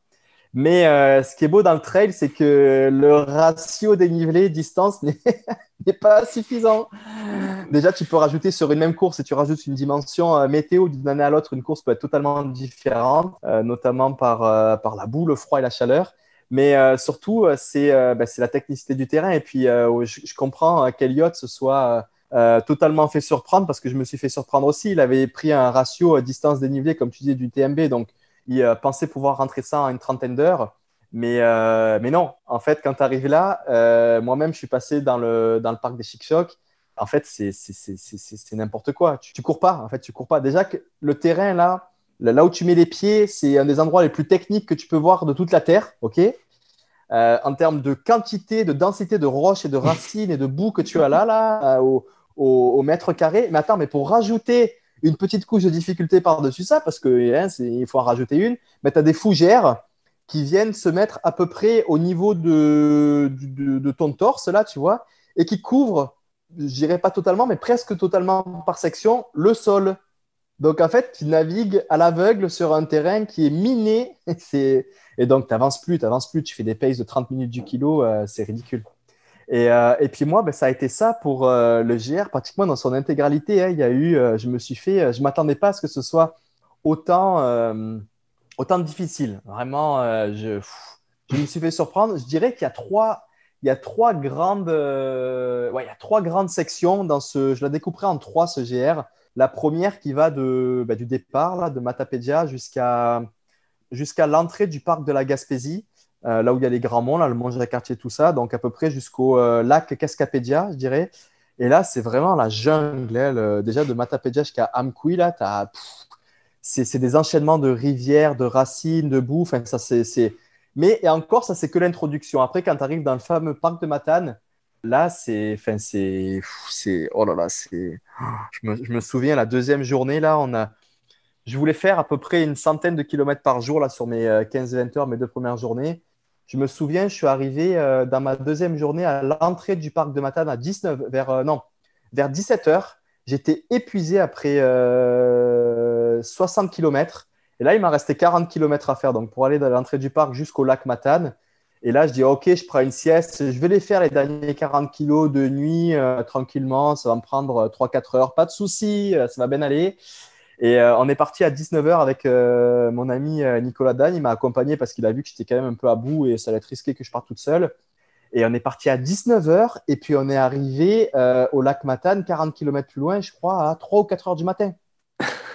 Donc ça nous a pris 8 ou 9 heures, c'est le double pour faire 40 km. Et on était à fond tout le temps. On n'était pas en, en mode, on était à fond. On essaie d'aller le plus vite possible pour faire cette section, ça nous a pris 9 heures. Donc c'est pour dire à quel point les sentiers sont vraiment euh, difficiles euh, là-bas. Et ensuite, tu rentres dans la deuxième section, parc de la Gaspésie, beaucoup plus. euh, là, ce qui est difficile, c'est que c'est exposé. Tu arrives, je dirais pas en altitude, hein, mais dans, une altitude où la végétation ne pousse plus. Tu sais, tu es sur des, déserts de roches là et où voilà, c'est assez glissant. Quand tu es fatigué en plus, ta proprioception, ça glisse sur les roches. Et puis surtout, quand la météo se lève et qu'elle veut pas être de ton bord, la météo, euh, ben là, c'est pas, c'est vraiment pas le fun. Tu vois. Ouais, c'est connu comme une section, euh, c'est une Ah non, section les c'est- Monts-Albert, c'est- Mont-Jacques-Cartier qui sont euh, toujours très exposés à la température, puis C'est il y a terrible, des cocktails terrible. météo horribles. C'est ça. Et puis, et puis en, en règle générale, on a l'habitude d'aller là euh, sur une randonnée d'une journée. Tu vois, tu arrives au, au pied du mont Jacques-Cartier. Bon, on te dit la météo est pas terrible là-haut. Tu dis, bah, j'y vais quand même. Tu vois, tu, manges, tu manges bien le matin, tu es en pleine forme, tu y vas, tu as une grosse veste, tu as la forme, tu arrives à l'affronter, la, tempête. Sauf que là, quand tu arrives là, tu as, quoi? Tu as, je sais plus, 400 ou 500 km dans les pattes. Tu es épuisé, tu n'avances pas très vite et, euh, puis tu es habillé en coureur. Hein, voilà, ta journée, elle a commencé. euh, moi, quand j'arrive sur le Jacques Cartier, ma journée elle avait commencé au lac Cascapédia euh, 50 ou 60 km plus tôt. Et donc, j'arrive là, euh, je me prends euh, une tempête incroyable. Et, euh, et puis là, tout, tout d'un coup, ça prend une dimension vraiment tout autre là, que si tu allais sur une journée. Et ouais, ça a été terrible. J'ai- moi, j'ai vraiment eu peur ce jour-là pour, pour, pour ma santé, ma vie, et ça a été, ça a été quelque chose. Quoi. Donc ça, c'est le fameux parc de la Gaspésie. Et ensuite, après le Mont-Jacques-Cartier, tu te diriges pratiquement tout droit pendant 30 km vers le village de Mont-Saint-Pierre, qui est au bord du Saint-Laurent. Et là, ensuite, bah, c'est la côte. C'est plus... euh, voilà. Mais cette dernière, cette troisième section-là, puisque je découpe en trois, là, euh, moi, je m'imaginais que ça allait être euh, la plage, le sable et les vacances. Et bord de Saint-Laurent, on a tous fait cette route de bord de Gaspésie qui va jusqu'à jusqu'à Fourillon, qui est assez plate. Mais en fait, non, non, non, le sentier, lui, il se contente pas de longer le Saint-Laurent. Non, le sentier décide de plutôt re-rentrer dans les terres. Sauf que je sais pas si, si tu as été en Gaspésie là faire le tour. Euh, quand tu montes vers le nord, on, est souvent, on a souvent les yeux qui regardent vers le Saint-Laurent. On dit, oh, c'est Ah oui. beau, les couchers de soleil, les queues de baleine, tout ça. Mais si tu regardes de l'autre côté, côté terre, en fait, les montagnes, elles sont assez à pic quand même, tu vois. Elles sont vraiment raides et rapidement proches de l'eau. Et donc, le sentier, il fait que ça, il fait que monter. Mais à chaque fois, tu te prends un 300, 400 de D+, tu redescends à l'eau, tu remontes, tu redescends. Et en 50 km, tu te prends des 2000, euh, des 2000 mètres de D+, assez rapidement dans une grosse chaleur. Euh, voilà, c'est un peu la section, euh, la section surprise up and down, bien à pic, très chaud au bord du Saint-Laurent pour, pour aller finir vers de Forillon. Finalement, il n'y a pas de section plus facile. c'est trois sections différentes découpées, mais c'est trois sections. euh, La brutales. seule section facile, c'est le dernier, c'est la dernière portion, le parc de Forillon. Mais euh, arrivé là, tu es tellement épuisé que finalement, tu la trouves pas si facile que ça. Mais non, c'est les, les 40 derniers kilomètres, je dirais que c'est les plus faciles. Mais ils se méritaient. Il y a, il y a- il y a un combat avant pour s'y rendre à l'entrée de ce parc de, de Forillon. Non, non, c'est ça, c'est un période. Voilà, et puis c'est. C'est c'est vraiment. Ça ça n'a rien à voir avec, avec une course d'ultra trail euh, à proprement parler dans un cadre de course. C'est vraiment rien à voir.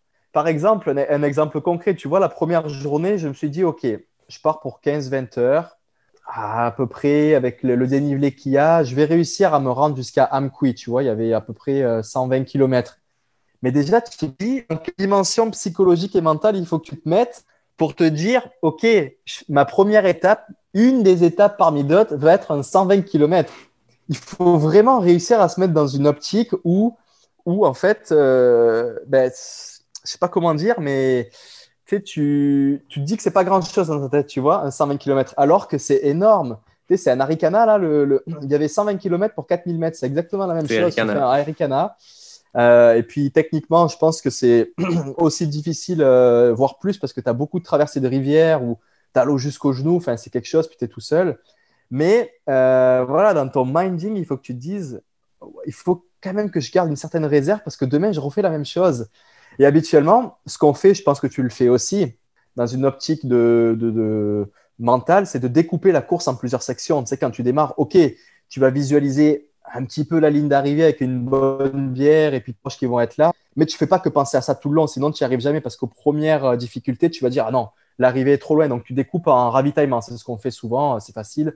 Prochain ravitaillement, j'y vais, quoi qu'il arrive, je suis fatigué, j'y vais. Puis quand je serai au ravitaillement, je bois, je mange et puis je refais un point si je suis OK pour continuer, tu vois. Sauf que là, fallait que je me dise, OK, moi, mon premier, euh, mon, pr- mon premier stop, il est à 120 km, tu vois, avant la journée de demain. Parce que là, moi, ma ligne d'arrivée, c'est le parc de Forillon, là, il est à 650 km. Donc là, les ravitaillements, ils sont plus à, à tous les 12 km, ils sont à tous les 100 km. Ah, c'est ça, comment euh, tu fais pour. vraiment, euh, euh, Est-ce que tu redécoupais ces petites sections-là parce que tu revoyais ton équipe euh, à- à- par moment? Comment, dans quel mindset tu te mettais pour euh, pas juste voir Forillon ou juste le, le- le 600 km qui C'était vraiment, euh, c'est vraiment de la découverte. Je me suis préparé quand même avec, euh, dans, dans les, dans les semaines qui ont précédé avec tous mes projets là, mais, mais c'était de la découverte. Et puis, c'est difficile de, de fa- d'appliquer la même chose parce que tu peux, c'est trop long. Tu sais, tu peux pas te mentir à te dire, OK, euh, je vais au prochain ravitaillement qui est au 20 km. Le 650 km est tellement gros qu'il résonne si fort dans ta tête que tu n'arrives pas à l'oublier. Tu vois, il est tout le temps là, il est présent. Et donc, il faut que tu l'acceptes et que tu passes par-dessus ça. Et ça. Quand c'était dur, j'ai pensé à mon prochain ravitaillement où était euh, mon crew. Et, et- Mais le nombre de fois où je suis arrivé totalement détruit, et eux, ils ont joué un rôle, tu l'as dit tout à l'heure quand on s'était ren- rencontré au Gaspésiacien, un crew a effectivement le rôle d'apporter un soutien logistique en termes de simplement de nourriture et eau. Mais c'est pas que ça. C'est des regards, c'est des paroles, c'est une ambiance, c'est voilà, une dynamique qui vont proposer euh, ces quelques minutes qui vont passer dans le ravitaillement qui vont vraiment faire la différence. Et je crois que pour cette semaine-là, je ne pouvais pas avoir un crew aussi bon et aussi optimisé que celui que j'ai eu là. C'était impossible. J'aurais pas pu faire une dream team aussi forte que celle-là. Je... pas possible. Ben, justement, que maintenant, je pense qui était dans ton équipe de, de crew? Il y avait euh, cinq personnes. Bon, il y en a une finalement, euh, euh, la nutritionniste de NAC qui nous a pas rejoint parce qu'elle s'est blessée quelques jours avant. Donc, on, on était quatre. Il y avait Nicolas Dan, euh, qui est un coureur euh, bien connu dans la communauté puisqu'il a, il était euh, vendeur dans une euh, boutique de course à Montréal et puis maintenant il, il est community manager pour, pour NAC. Et donc, c'est quelqu'un qui est super passionné de course et il est connecté avec tout le monde partout. Et, et c'est quelqu'un qui, qui connaît très bien la course, les besoins, le- les ultra-trails. Et puis, ce qui s'est passé avec Nico, c'est que c'est justement lui, le gars avec qui j'avais proposé de, de venir faire un petit bout du Tour de Montréal avec moi parce que je l'avais déjà en tête pour euh, peut-être être mon chef de projet sur le, projet, sur le GR. Et je voulais voir un peu sur mon Tour de Montréal comment il réagissait. Tu vois, Son quand j'allais dire, ah, voilà, un peu comment il m'écoutait, comment son comportement, tu vois, quand j'ai commencé à dire, Eh, j'ai mal aux pieds, j'ai mal lit, tu sais, qu'est-ce qu'il allait me répondre, tu vois, commençait à avoir une interaction sur un projet, je dirais, plus soft là, que, que le GR. Et il a super bien réagi. Derrière, c'est lui aussi que j'ai proposé de gérer en intégralité mon, mon petit 10 000 mètres de D+, sur le Mont-Royal. Il a fait ça à merveille. Et donc, derrière, ça a été, euh, ça a été une logique certaine que, que, que je le prenne comme, comme chef d'orchestre euh, du, du, projet. Et puis, il a, il a fait ça euh, super bien. Ah, c'est un gars qui a complété aussi... des, des, longs ultras, qui a fait de Bromont, oui, voilà. et tout. Fait il connaît, connaît il le... sait très bien. Il sait très bien. Il sait très bien ce dont j'ai besoin. Et puis, sais, quand on préparait le projet ensemble, la logistique, il me regardait pas en fronçant les yeux en disant mais qu'est-ce que c'est que cette histoire de fou qu'il est en train de me raconter là lui? Tu vois il comprenait très bien ce que j'étais en train de lui dire. Et, euh, et puis les, les, voilà les, toutes les, contraintes et les problématiques que j'allais rencontrer il, les comprenait. Puis il était aussi euh, une bonne force de proposition pour donner des, bonnes idées tu vois.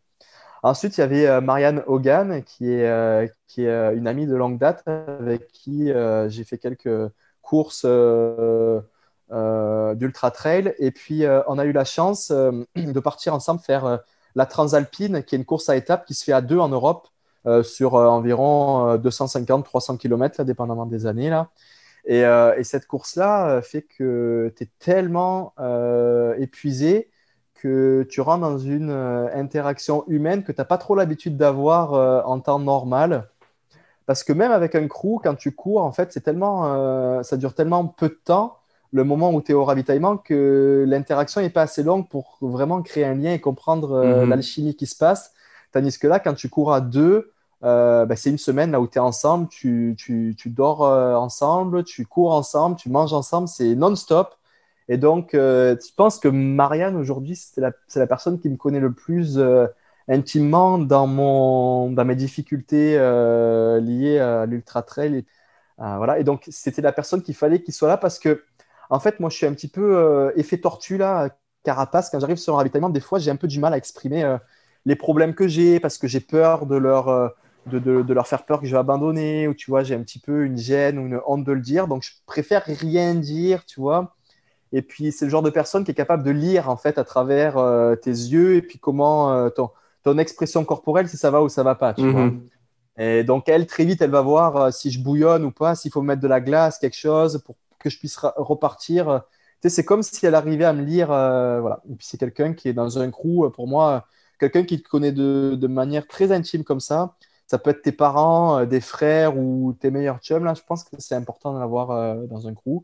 Et c'est le rôle qu'elle a joué. Ensuite, on avait euh, ben, un cinéaste, euh, Jérôme Binette. bon, c'est un cinéaste de talent qui était là pour, pour faire une vidéo. Et puis lui, je l'avais intégré à mon crew parce que la particularité qu'il a, c'est que c'est un cinéaste qui est capable de filmer euh, ailleurs que dans les ravitaillements en fait. Euh, le gars, il est parti avec son sac à dos euh, faire des stretches de 40 km avec moi dans la pluie, ah ouais. dans la tempête. Et tellement qu'il y avait de pluie et de tempête qu'il n'a pas pu sortir son appareil photo et sa caméra pour filmer. il a quand même couru les 40 km là. Puis le soir, il arrive et plutôt, et plutôt que de dire trop de la merde cette journée, j'ai rien pu filmer, il dit bah, c'est pas grave, on retentera demain, tu vois. Et, et donc, c'est ça, c'est quelqu'un qui a été capable d'aller chercher des images incroyables du, du projet et, euh, et, je pense que, que le, le, vidéo documentaire va être vraiment euh, cool à voir. Ouais, c'est le fun parce que, tu sais, excuse-moi de te couper, c'est souvent ces, ces vidéos-là, tu sais, il y a eu un super documentaire sur euh, l'Appalachian Trail de Carl Meltzer, ou tu sais, toutes ces vidéos-là, ce documentaire-là, sont souvent des histoires de, de crew puis des histoires de, de ravito parce que tu vois Carl Melzer, il a couru les 3-4 000 km de l'Appalachian Trail, tu le vois arriver au ravito puis repartir. On a très peu de, de moments, puis je pense que ça fait partie de l'aventure, mais c'est des petites bulles, c'est les seuls moments euh, justement où, où tu as une interaction sociale là, quand tu pars, puis tu es dans tes ouais. retranchements, puis tu es dans mais tes, tes, tes vies-là c'est totalement faussé en fait euh, sur euh, l'ambiance générale qui se passe sur euh, une telle aventure parce que lorsque tu vois que la partie crew, tu vois vraiment qu'une infime partie de ce qui se passe. Mm. et d'ailleurs, beaucoup de personnes m'ont dit sur les réseaux qui m'ont questionné, ils m'ont dit ça avait l'air facile. Ça avait l'air facile et je me disais mais, mais pourquoi? Ça avait l'air facile Ils me disaient ah ben les images que je voyais tout ça. Et effectivement, quand je prenais mon cellulaire et que après quand le projet a eu fini, que j'ai regardé toutes les photos et les stories d'Instagram et de Facebook qui sont sorties, la plupart, c'était des images qui étaient au ravitaillement au moment où les amis euh, faisaient euh, danser, chanter, rier. Puis moi, j'arrivais là et puis comme pour mettre dans l'ambiance, je riais et tout ça. Mais en fait, non, pas du tout. C'était pas du tout ça. La réalité, c'est que moi, dans le sentier, euh, je passais mon temps à pleurer, à râler, à, à être dans le dur. Et puis ça, c'est des images qui sont très difficiles à aller chercher parce qu'un vrai cinéaste a du matériel qui est lourd. Et puis, pour qu'il soit capable d'aller chercher les images, il faut qu'il soit athlète lui aussi. Enfin, Mhm. Pas athlète, mais tu vois qu'il ait quand même un niveau, une capacité physique pour aller les chercher, ces images. Sinon, en général, les seules images que tu vois, ben, c'est le coureur en lui-même avec son cellulaire ou sa GoPro qui va se filmer selfie. Et puis, c'est pas. euh, Voilà. Et puis, en général, quand tu es dans le dur, tu as toujours du mal à aller sortir les images. C'est pas les meilleures images qui sortent.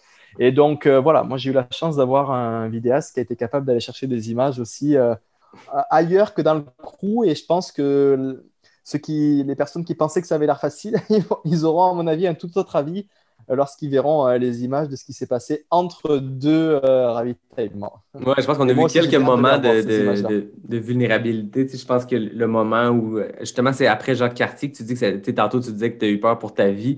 Je pense qu'on on Ouais. le voit après, tu- quand tu es revenu à ton crew après cette montée-là, que tu avais l'air vraiment shaké de la situation et de ce que tu venais de vivre. Je pense qu'il y a eu ce moment-là, puis le moment aussi où Marianne a dû quitter euh, à Ouais. travers, je pense que c'est deux moments qu'on a senti ça, mais pour le reste, c'est sais, t'as la vie de crew, puis t'as Nicolas qui, qui Mhm. je le connais pas beaucoup, mais tu sais, je suis ambassadeur NAC aussi comme toi, puis on, on le voit aller, puis c'est un gars qui est super dynamique et tout. Mais effectivement, je pense que ces histoires-là, c'est là qui est le pire. ils font ça avec passion. Les gars, ils font ça avec passion. Et c'est c'est là-dessus que ton choix doit porter sur ton, sur ton crew parce que c'est tellement engageant. Pour eux aussi, tu sais, c'est pas des vacances euh, relax. Hein. C'est, tu sais, ça dort, euh, ça, ça me suit à n'importe quelle heure. Et puis, il faut que pour eux aussi, ça soit une réelle passion de le faire pour que, tu sais, moi, si j'arrive et que je les vois souffler, euh, euh, je suis tanné du, de, d'être le crew, d'être là sous cette pluie, cette boue. Pour moi, ça va pas être cool de voir ça, tu vois. Et vraiment, je leur ai, je leur ai mené la vie dure, hein, tu vois. On, on parlait de la deuxième journée, là. Moi, j'étais complètement déconnecté du, temps. Je savais plus où on en était, là. Mais je vais te raconter une anecdote. Cette deuxième journée-là où on traverse la première partie du euh, parc de Matane, euh, donc à ce lac Matane qui était la- mon objectif de deuxième journée, il est 3h ou 4h du matin, tu vois. C'est quand même au milieu de la nuit. Et puis eux, ils ont, il n'y a rien là-bas. Il n'y a pas de, il y a pas de, il y a rien. Tu es au milieu de la forêt. Ils n'ont rien à faire. Et moi, j'arrive là. Pour moi, il est, dans ma tête, je suis complètement euh, fini. Je suis plus là. Il est 10h, 22h, 23h, je sais pas trop. Et en plus, ce qui est drôle, c'est que paradoxalement, quand tu arrives, il y avait la table de camping, il y avait les petites lumières, ils étaient en train de faire cuire quelque chose, euh, euh, un petit burritos. Et là, je vois cette scène-là, et avec le recul, je me dis, mais quand même, il faut vraiment être passionné pour, pour faire ça, tu vois. Et puis, et puis c'est ce qui a fait que moi, j'ai réussi, parce que quand je suis arrivé, j'ai pas eu le, le sentiment de les, de, les, de les gêner ou de les faire chier à ce moment-là, tu vois. Ils, ils étaient contents de m'attendre jusqu'à 4 heures du matin pour partager un burrito avec moi et pour aller se coucher. Ils ont attendu toute la nuit, tu vois. Et si t'as pas ces personnes-là qui sont capables de le de l'accepter et de l'aimer, cette situation-là, ça peut pas marcher. Juste, il y avait un dernier membre de crew que j'ai oublié de citer, qui était euh, Julien, là. Donc, euh, ce, qui est, ce qui est drôle aussi, c'est que j'ai choisi quelqu'un qui n'était pas du tout dans le monde de la course. Zéro, euh, zéro coureur. Un petit peu sportif, mais euh, plus Netflix que, sportif. Et euh, sauf que c'est une personne qui me connaissait euh, plus dans le monde de, voilà, de la fête, des festivals qu'on a pu faire à droite et à gauche à Montréal. Et quelqu'un qui est beaucoup dans l'humour. Et donc, je savais que dans un engagement comme ça, il fallait qu'il y ait quelqu'un qui ait voilà, une, une approche plus humoristique pour, pour remettre l'ambiance au moment où ça allait pas aller trop bien pour moi, tout comme pour le crew. Et puis, il a su jouer son rôle à merveille. Et puis, ça a été, euh, ça a été, ça a été vraiment drôle. Moi, moi, je me rappelle des moments, je suis arrivé dans des, dans des, dans des ravitaillements, j'étais, j'étais fini, mais j'avais envie d'arrêter, mal partout, à pleurer. Et ces blagues, et puis c'était tellement drôle que j'en arrivais à oublier la douleur et la fatigue. Non, pour te dire la puissance que peut avoir euh, Ah oui. un humain qui te, qui te parle ou qui a un comportement particulier à côté de toi. Ah, c'est clair. Puis Je pense que c'est un, c'est un- un apprentissage que tout le monde devrait euh, garder quand tu formes une équipe de crew, peu importe la, la, la- la course que tu fais, peu importe le- le- l'aventure dans laquelle tu te lances, de choisir des gens qui te connaissent, de choisir des gens qui, Ouais. qui vont pouvoir te saisir puis qui vont pouvoir répondre à tes besoins parce que tu veux pas que, comme tu dis, inquiéter ton crew, mais tu veux pas que ton crew te, te transmette des, des émotions plus négatives, Ouais, une ça. inquiétude ou quelconque. Tu sais, si tu arrives deux heures en retard sur le, le planning prévu, un ravito, il y a des chances que ça, se- ça soit parce que ça va mal. Il y a des chances que ça soit juste parce que ça a été plus long et c'est correct, mais il ne faut pas que le crew te transmette de la peur parce que, comme tu ça. dis, tu es seul dans le bois, puis là, tu arrives à ton crew, tu arrives au ravito, tu veux du positif, tu veux faire le plein d'énergie de, de, ou de, de, sociabiliser ou de, chaleur ou peu importe qu'est-ce que tu as besoin, puis repartir après. que ça te prend des gens qui, te connaissent bien puis qui vont justement te mettre dans un mode positif pour la suite. Clairement. Moi, j'ai eu la possibilité, on m'a plusieurs fois questionné sur pourquoi tu as pris plutôt euh, une équipe comme ça alors qu'avec euh, ton réseau euh, et voilà, à travers la clinique du coureur, d'autres commanditaires, tu pouvais avoir accès à, à une équipe d'experts euh, par métier sur, euh, sous divers casquettes. Et, euh, et finalement, je, sincèrement, là, je pense que pour tous les projets que je referai, il est mieux de choisir une équipe qui te connaît bien, intimement, plutôt qu'une équipe d'experts de par leur métier qui ne te connaissent pas. C'est mon avis et c'est sous cette approche-là que si j'ai à, à, refaire, je, prendrai cette direction-là de prendre des personnes qui me connaissent plutôt que des, des experts dans leur domaine. Non, puis je suppose que toi, ce que tu voulais aussi pour ton crew, c'est ce positivisme-là. Tu sais que quand même bien que tu es un expert en, nutrition hein, ou un kinésiologue ou peu importe, ou des, médecins et tout ça, ça reste que quand tu as besoin, tu te connais comme athlète, tu as un bagage d'expérience, tu le sais quand ça va mal physiquement, qu'est-ce que tu peux faire. Tu as eu des courses, tu as eu des DNF, tu as eu des, moments où tu as ressorti d'un creux, tu te connais toi. Est-ce que tu as besoin quand tu arrives au ravito? Je suppose que c'est le support euh, logistique, mais c'est surtout le support moral puis le support humain. Puis même s'ils ne sont pas experts, puis tu perds un 15 minutes de plus que si tu avais une team d'experts euh, comme les Formule 1 qu'on voit quand tu rentres au ravito puis qui changent les pneus en, 30 mhm. secondes. Quand même, que tu perds 15 minutes sur une aventure qui t'a pris quoi 7, jours, 12 heures et 4 minutes. On s'entend que ça fait pas de tu Peux perdre, tu peux perdre 15 minutes sur, euh, sincèrement, là, sur, euh, sur une aventure de ce type, là, sur 7 jours. Là, tu peux perdre 15 minutes sur un ravitaillement, mais tu peux gagner 12 heures derrière sur un 15 minutes de perdu. Donc, les ratios, ils sont vite calculés. Hein.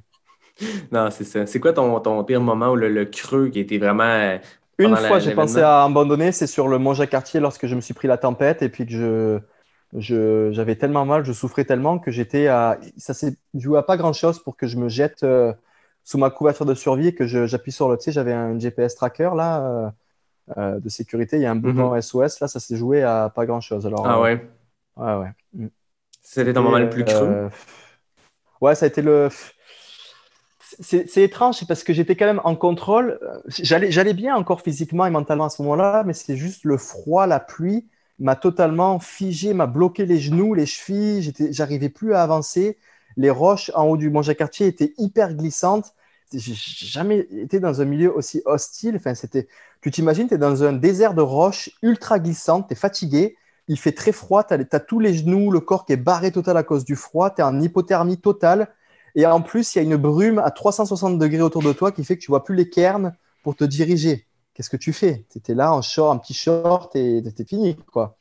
Et une chance que j'étais avec euh, quelqu'un qui court avec moi. Je ne vais pas dire un pacer parce qu'un pacer, en général, il est dedans, devant et te donne ton pace, plus un, accompagnateur qui est euh, Rémi Poitras, un, ami euh, coureur qui est médecin lui était un petit peu plus lucide que moi, quoique il était quand même dans le dur aussi et arrivait à un peu repérer les cairns pour donner une direction. Et puis voilà, au sommet du, il faut savoir qu'au sommet du Mont Jacques-Cartier, il y a une petit, petite cabane de bois qui, je pense, nous a sauvés. Tu vois, on s'est mis là-dedans une petite heure là, à essayer de se réchauffer, à reprendre nos esprits pour ensuite aller affronter la, la tempête pour continuer notre chemin. Mais je pense que s'il n'y avait pas eu Rémi euh, ou la cabane, euh, je m'arrêtais là et j'appuyais sur le, bouton SOS pour qu'on vienne me chercher. J'étais fini là. Puis c'est ça, tu parlais du balisage. À quel point c'est balisé les, les, bornes? Est-ce que tu avais beaucoup de cartographie à faire avec ta montre pendant ou c'était quand même bien balisé? Oui, oui, oui. Alors, euh, pour respecter le, les normes de, GR, il faut que ton sentier soit balisé. Mais le sentier, il est balisé du début jusqu'à la fin pour des randonneurs, en fait. Et un randonneur, euh, par définition, puisqu'il va plus lentement, il a plus le temps de regarder euh, au croisement. Euh. tu sais, c'est pas comme dans une course où tu as des balises à tous, les, à tous les 10 mètres ou à tous les croisements avec des grosses flèches partout. Là, c'est des balises un peu collées où il y a marqué GR sur des arbres et il n'y en a pas partout non plus. Tu sais, c'est, donc, il faut, rester hyper vigilant. Mais je t'avouerai que je me suis perdu vraiment souvent, mais pas longtemps, tu vois, quand ça fait un petit 10 minutes que je, ou que je voyais plus de, balises, mais j'avais toujours fait une redondance. J'avais mis la carte dans ma montre que j'avais tracée avant avec les cartes de chaleur, euh, le GPX. J'avais euh, mis aussi dans le GPS tracker. Euh, j'avais les cartes papier aussi en plastique, dans du plastique. Et puis j'avais aussi sur mon cellulaire euh, télécharger des applications de, de cartes hors ligne avec le tracé, ce Mhm. qui fait que je pouvais euh, souvent, en croisant un peu toutes ces cartes-là, voir où j'étais où j'étais et si c'est sur le bon chemin ou pas. Mais globalement, oui, c'est c'est quand même bien, bien balisé, mais pas pour des coureurs. Donc, il faut rester vigilant. Sauf que ce qui se passe, c'est que tu perds ta vigilance et ta lucidité, et puis souvent, bah, tu loupes un embranchement. Ou... Et tu as beaucoup de passages qui sont dans des champs aussi, hein, des champs de, des agricultures de maïs, un peu dans des, dans des villes aussi. Tu traverses des villes, tu traverses la ville d'Amkoui. Et là, euh, les panneaux, ils sont plus sur des arbres. Tu suis plus un single track, donc ça devient un peu euh, plus compliqué. Mais euh, globalement, ça va. C'est quand même bien, bien balisé jusqu'au bout. ouais. Ça fait des longues journées, des longues nuits aussi. Je suppose, est-ce que tu tu avais déjà vécu des hallucinations pendant des courses ou est-ce que tu as eu ce genre de, de moment vraiment dans le creux ou des expériences, euh, des blackouts où tu te rappelles pas tout à fait ce qui s'est passé pendant une section ou tu étais toujours assez lucide? Bon, euh, j'ai beaucoup plus de blackout que je pourrais. Tu vois, si là, tu me demandais d'écrire dans un livre du départ jusqu'à l'arrivée, les 7 jours, euh, il en manquerait beaucoup des morceaux. hein, euh, il en manquerait beaucoup. Euh, j'ai pas fait de, j'ai pas fait de, de grosses hallucinations. Moi, les hallucinations que j'ai, c'est plutôt des, des dérivations, des dérives de, de la réalité. Tu vois, Mhm. je vais, je vais voir un peu dans le noir la nuit avec la fatigue, un gros tronc d'arbre, et puis je vais voir un humain ou un animal, tu vois, mais pas un éléphant rose. hein, ça va être un, un, caribou euh, ou, euh, ou quelqu'un qui est au bord du sentier. En fait, non, c'est un tronc d'arbre. C'est vraiment des hallucinations là.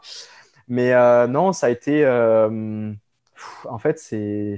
Je, crois que j'ai pas dormi pendant une semaine parce que je, peux dire que je me suis mis en position horizontale au sol, mais j'ai pas dormi parce que ce qui se passe, c'est que tu es tellement. euh, je sais pas, ton, ton cerveau, il processe tellement la journée à analyser les sentiers, à avancer, à travailler sur le mental que que le soir, tu es dans une, t'as une sorte d'adrénaline qui fait que tu n'arrives pas trop à, trouver le sommeil, comme si tu étais, malgré une fatigue extrême, comme si tu étais euh, nerveux là sous café.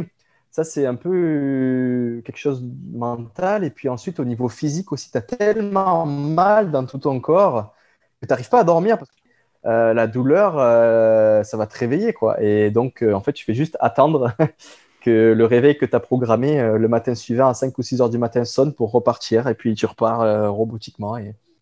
Euh, et puis, ça paraît, pour moi, ça paraissait impossible et inhumain de faire ça là. Et en fait, c'est assez incroyable les capacités que le corps humain a. Et puis, je, c'est- fou. Franchement, c'est fou. Et on se rend vraiment pas compte où, où sont, où sont nos limites. Et puis, moi-même, je sais même pas où elles sont encore aujourd'hui, tu vois, en ayant fait ça. Non, c'est ça. Puis on dirait que plus tu pousses, plus tu penses que tu vas atteindre ton maximum, peu importe les distances, dans l'ultra ou dans peu importe quel sport d'endurance, plus tu te rends compte que c'est un élastique qui, qui s'étire, qui s'étire. Puis la limite, plus toi tu t'entraînes, plus tu te prépares à des choses comme ça, plus tu prends part à des événements, des aventures, C'est ça. plus la, la limite s'extensionne. Tu sais, je pense que euh, quand, quand tu atteins un niveau dans la vie euh, où tu penses que t'es- t'es- la plus grosse douleur, tu es raqué, ou, tu sais, mais il te reste encore un 60 de, de, de jus dans le corps pour aller plus loin. Ouais. Ce que je pense, c'est 40 de, de tes Ouais, capacités que tu as atteint au moment où tu penses que tu les as atteints à 100 Mhm. Quand tu penses que tu n'avances plus, tu ne mets plus un pied devant l'autre, tu es seulement à 40 de tes capacités. Puis tu peux aller ça. dans les retranchements toujours plus profonds. Puis Exact. Ouais, La seule vraie limite, en vrai, la seule et unique vraie limite, c'est la blessure. Mm. La blessure, tu te blesses, tu te, tu te tournes une cheville, tu te brises une jambe ou tu te fais une entorse, des ligaments croisés au genou, bon, ben, c'est fini, tu t'arrêtes là. Sauf que si vraiment tu prépares bien euh, ce type de, projet-là, euh, physiquement et mentalement, euh, la blessure, tu arrives à la retarder vraiment loin. Et, puis après, ce qui se passe, c'est que c'est impossible de reproduire à l'entraînement une course d'ultra ou, une aventure de plusieurs jours type GR. Tu peux pas faire ça à l'entraînement. Donc après, comme tu dis, c'est là que tu découvres finalement ce moment où mentalement tu as envie d'arrêter, mais que ton corps il n'est pas blessé.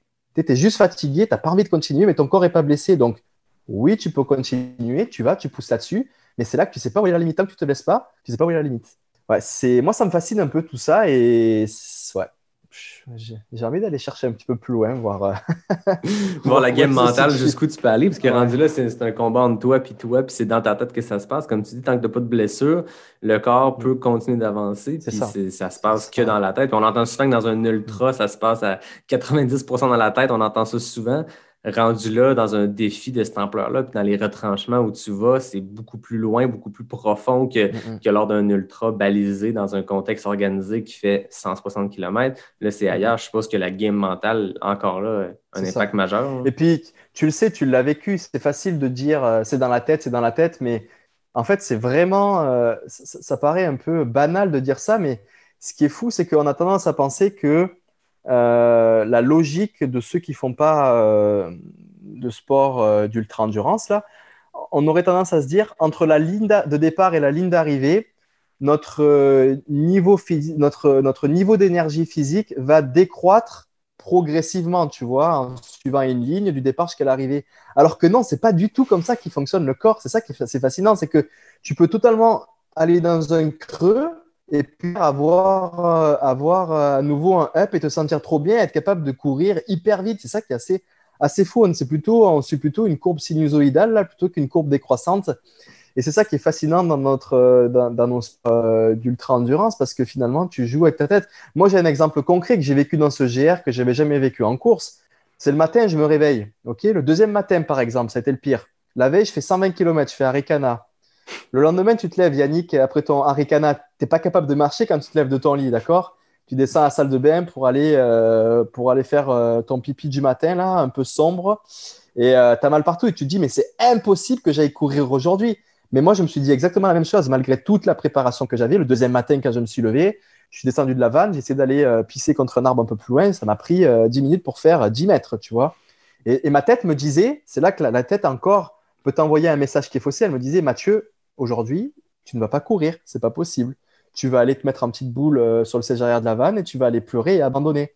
Sauf que euh, des explorateurs de la performance humaine qui ont fait ça avant moi, en l'occurrence Kylian, avec qui j'avais eu la chance d'échanger, m'a dit Matt, les journées, quand tu vas te lever le matin, tu vas être totalement détruit, mais vas-y, vas-y. Ne commence pas à rentrer directement des gros pace à fond, là. Vas-y, simplement, tu y vas, tu marches, tu marches de plus en plus vite, et tu verras, la magie va opérer.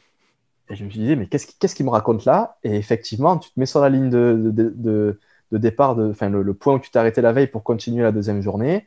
Tu commences à marcher, tu es totalement détruit, mais, mais tu marches vraiment comme le lendemain d'un ultra, tu vois. Et après quelques dizaines de minutes, demi-heure, voire une heure, tout d'un coup, c'est c'est vraiment véridique ce que je vais te dire, plus aucune douleur dans le corps, plus aucune courbature, plus raqué, rien du tout. C'est ça qui est incroyable. C'est complètement là- fou. C'est fou. Et donc là, j'étais capable de recourir avec aucune douleur. Après, par contre, c'est ton niveau d'énergie qui Ouais. baisse de jour en jour. Tu es de plus en plus. C'est dur de mettre une jambe devant l'autre, mais au niveau vraiment la douleur concrète de- du, du raquet, là, de la courbature, peut disparaître. Et donc là, ta tête, quand tu lui apprends ça, mais tu sais, tu peux aller dans des dimensions euh, beaucoup plus lointaines sur, euh, sur ce que tu peux demander à ton corps. Et c'est fou. On a un peu ce feeling-là à une autre échelle quand on fait des, des week-end shocks puis t'enchaînes deux grosses journées back-à-back. Euh, je me rappelle, j'avais fait un, un week-end shock dans les White Mountains. Puis le, le samedi, tu tapes euh, Ouais. 40 kilos puis 2000 mètres des plus. Tu te lèves le lendemain, c'est pas 120 km comme tu as fait, c'est pas Non. 4000, mais tu te lèves le lendemain puis tu te dis comment je vais aller faire cou- pour, pour courir, mettre un pied devant l'autre. Puis ça se place, mais tu tu te lèves pas aussi magané le lendemain d'ultra, mais tu as, ça à petite échelle. Puis je pense que euh, après ça. ben, c'est un super apprentissage, puis c'est une leçon que, que tu expliques là, justement. Puis quand ça vient de Kylian, je pense qu'il faut le croire. Ah mais c'est intéressant. Heureusement, tout le, c'est- eux là les vrais explorateurs. Moi, je t'avoue que si des gars comme ça ne l'avaient pas fait avant moi, pour moi, c'était impossible. Non, puis je pense que c'est une réaction en chaîne. Je Kylian l'aurais- a je dû l'aurais l'apprendre jamais- de d'autres personnes, tu sais, puis toi, tu, passes, jamais euh, imaginé. tu passes ces apprentissages-là, tu nous en parles, C'est intéressant, puis euh, tu sais, c'est des choses qui, qui se passent, puis Kylian a été ça pour toi, puis, puis les autres avec qui tu as parlé, mais tu vas l'être pour d'autres personnes. Je suis certain que dans les prochaines années, tu vas te faire poker par des gens, puis hey, je me lance sur tel, tel type d'aventure, c'est quoi tes conseils? Ou venez écouter Pas sorti du bois, l'épisode 12, de l'entendre parler, Mathieu, de c'est quoi ça me fera bien ça. plaisir. Ça me fera bien plaisir de partager ça aussi parce que c'est ça, c'est ça aussi la passion là, c'est le partage. Et puis que d'autres, puis d'autres, voilà. Puis là, comme je te disais, moi j'y suis allé vraiment en mode totalement aventure, partager avec le crew, tout ça là-bas. Mais euh, voilà, j'ai quand même, euh, j'ai quand même fait euh, un temps là. euh, voilà, je ne sais pas s'il est bon ou pas, si il va être facile à prendre ou pas pour un bon coureur d'ultra trail. Mais dans une dimension euh, plus de performance, moi, ça me fera plaisir de- d'aider quelqu'un qui veut le faire, le battre, le temps, tout comme euh, Karl Melzer ou Scott Jurek, je sais pas lequel, lequel Ouais. a aidé l'un et l'autre pour aller battre son record. C'est ça qui est beau dans notre communauté. Ouais, tu vois. exact. Scott Jurek l'avait fait, Cool. l'avait fait après que Carl Menzer l'ait abandonné. Scott Jurek ça, a ouais. battu le temps de je me rappelle plus qui. Étaient Menzer même les gars, le les gars, pacer. ils- c'est ça, paçaient l'un voilà, l'autre. c'est ça. Mais C'est ça non, qui est beau dans notre sport. C'est ça qui est beau dans... Et puis j'espère avoir la chance de pouvoir euh, euh, de conseiller à quelqu'un qui voudrait euh, faire un meilleur temps. Tout comme moi, si un jour j'essaye un autre GR plus euh, reconnu ou un Appalachian Trail, ben, les gars qui l'ont fait avant euh, sauront me conseiller. Quoi. Non, puis je pense que ça démontre aussi notre, notre communauté. Oui, il y a la compétition, oui, il y a les courses et tout ça, mais il y a- il y a une forte fraternité, je pense, entre les gens. Puis de tenter de battre le record d'un autre, c'est pas vu comme étant Ah, il va venir battre mon temps, ça ne me tente pas. C'est plus Hey, mais si tu peux vivre l'expérience que tu as vécue, puis s'il le fait dans un meilleur temps, tant mieux. Puis si quelqu'un tente ton GR, puis le fait en, en 8 jours au lieu de 7, ça va être une performance exceptionnelle. Puis oui. n'importe qui qui le fait en 40 jours aussi, je suis sûr que c'est une expérience eh, exceptionnelle. Puis Il chacun n'y a vit rien, son GR il y a rien à gagner. Il n'y a rien à gagner dans cette dimension de fast packing, FKT. euh, voilà, il n'y a rien à gagner. C'est pas comme une course. Il n'y a vraiment rien à gagner. Et euh, juste euh, du plaisir, de l'aventure. Et puis, euh, c'est sûr qu'après, si tu ajoutes une petite dimension performance, c'est intéressant parce que c'est toujours, même, même pour quelqu'un qui n'est pas un coureur élite, d'optimiser sa nutrition, faire préparer, déshydrater sa nourriture avant, calculer ses poids, son sac le plus léger possible avec des nouveaux matériaux. C'est intéressant pour tout le monde, ce- cette partie-là aussi de logistique. Et c'est ça qui est cool dans, de sortir aussi du cadre des, du cadre des courses, je trouve. Ouais, puis je voyais euh, que le même dis, été, euh, c- cet été, tu as terminé ça euh, au mois d'août, puis le lendemain, il y a un FKT qui est enregistré sur le, sur le GRA1 aussi en, en self-supported. Fait qu'il y a des gens qui avaient battu le 19 jours dont tu parlais. Le Ah, lendemain, je savais pas. ouais, Ah, il est pas. rendu à 16 jours. euh, de- le lendemain que Ah, toi, ok. t'as enregistré ton temps, quelqu'un qui a enregistré un super. 16 jours, 21 heures. Fait que c'était en self-supported, puis c'était une autre aventure complètement. Mais Ah ouais, non, c'est. Alors après, ce qui est, ce qui est fou, c'est que pour moi, c'est beaucoup plus dur, hein, parce que euh, dormir euh, sur un matelas de sol sous, un, sous une bâche euh, ou dans un refuge et puis porter sa nourriture, enfin, bon, tu peux te la faire déposer euh, dans des caisses en chemin, mais pour moi, c'est beaucoup plus dur. Mais ce qu'il faut savoir, c'est que Carl et Scott sur la Appalachian Trail l'ont fait supporter, donc avec Crew et euh, et euh, Karel Sabé derrière, les ont battus en self-supported. Ah, c'est Donc, fou. c'est ça, qui est le battu fou, par donc tu- beaucoup en plus. Hein, j'ai- par beaucoup, par beaucoup. Le donc record pas forcément. était 46 jours par un Ah, ré- réputé. Scott Ah Jurek, Carl Melzer, c'est probablement les deux plus grands ultramarathoniens des années ben oui. 90. Ils Et l'ont fait ce mec supported que personne connaît, un Belge Ouais. qui arrive et qui torche le record par trois jours. et en self-supported parce qu'habituellement, si tu regardes sur les FKT, tous les temps supported sont logiquement beaucoup plus vite que les self-supported. C'est logique. Mais Ben là, oui. c'est non, il a réussi à inverser le truc. Et euh, vraiment fort, vraiment fort ces gars-là. ouais. Ouais, c'est impressionnant. Puis il est impressionnant à voir aller Karel Sabé parce qu'il avait fait pareil avec le Pacific Crest Trail. Puis Eh, il y a quelques ouais. semaines, il, a battu le record Backyard, de la backyard avec un Ah non, 508 c'est- km. C'est... Ce, ce- impressionnant, ce, ce, ce gars-là, il a, il a une endurance. euh, Ouais, c'est. J'espère avoir la chance de le, de le croiser un jour. Il est en Belgique, pas très loin de la France. Mais euh, ouais, c'est quelque chose. Ouais. Qu'est-ce que cette aventure-là t'a appris? Ben, oui, sur toi, c'est un peu large comme question, mais ça fait quatre ans que tu es coureur élite, que tu performes dans l'Ultra Trail. Là, tu le disais tantôt, c'est une aventure qui est complètement différente. Qu'est-ce que cette aventure-là t'a appris ou quelles leçons tu tires qui vont te servir même, ne serait-ce que pour un- une petite aventure de 100 km ou de 160 km ou une course? Ben, la, la principale leçon, c'est que dans mon sport, là, euh, l'ultra trail, il n'y a pas que les courses pour se motiver. Il n'y a pas que les courses qui nous font vibrer aussi euh, en tant que telles lors, lors de l'événement. Euh, vraiment, cette, cette possibilité-là d'aller euh, explorer euh, euh, des zones, des montagnes, la nature hors cadre de course peut vraiment, vraiment, vraiment nous apporter un fou et puis nous faire vibrer. Puis moi, ça a été le cas. J'avais jamais eu le temps de l'expérimenter avant et je me suis toujours dit, c- c'est sûr que les courses, ça fait toujours beaucoup plus euh, vibrer. Mais non, pas du tout. Et puis, euh, j'ose espérer que voilà, il- on va de plus en plus euh, vont le faire pour un petit peu sortir aussi euh, du cadre de course. Et puis, c'est une manière aussi. J'ai eu beaucoup plus de d'inspiration, tu vois, de, de, d'histoires à raconter. Là, j'écris plein de choses. Je sais pas sous quelle forme je vais partager tout ça bientôt à travers le, vidéo documentaire, livre, blogging. Mais tu vois, il y a beaucoup plus de, de choses qui, qui ressortent sur, sur, sur ta personne, ton discours interne euh, quand tu es dans un projet de ce type que dans, que dans une course. Donc voilà, moi là, ce que j'en retiens surtout, c'est que dans mes prochaines années, là, euh, euh, ben, je, vais, je vais laisser une place pour ça. Avant, mes, mes, mes saisons, c'était 100% course. Maintenant, il va falloir trouver un nouveau ratio, là, peut-être 80% course, 20% euh, euh, voilà, aventure, course à pied ou FKT ou truc qui est hors course. Et j'en ai bien pris conscience. Et puis, je pense que petit à petit, en fait, le ratio au début va être peut-être 90% course, 10% euh, aventure. Puis petit à petit, euh, l'un va grappiller sur l'autre pour petit, à petit, euh, à mesure que mon, niveau de performance physique, parce que je vieillis là, et comme tout le monde, au moment donné, ben, mon corps, il ne voudra plus courir aussi vite que ce qu'il court aujourd'hui. Ben, à ce moment-là, j'aimerais pouvoir continuer à vivre de ma passion, enfin, à vivre de ma passion, à, à m'épanouir dans ma passion qui est l'ultra trail dans d'autres sphères que celle de la course. Et puis aujourd'hui, il y en a qui le font et qui sont. Je pense à Ricky Gates, là, qui est quelqu'un qui, m'inspire beaucoup, là, un athlète américain Salomon, qui avant était athlète professionnel 100% euh, course et qui petit à petit a commencé à faire euh, voilà, des, petites aventures euh, de ce type. Et aujourd'hui, il fait ça à 100%. Et puis, c'est quelqu'un qui est hyper épanoui et qui est quelqu'un qui est ultra inspirant pour la communauté de, coureurs d'ultra distance.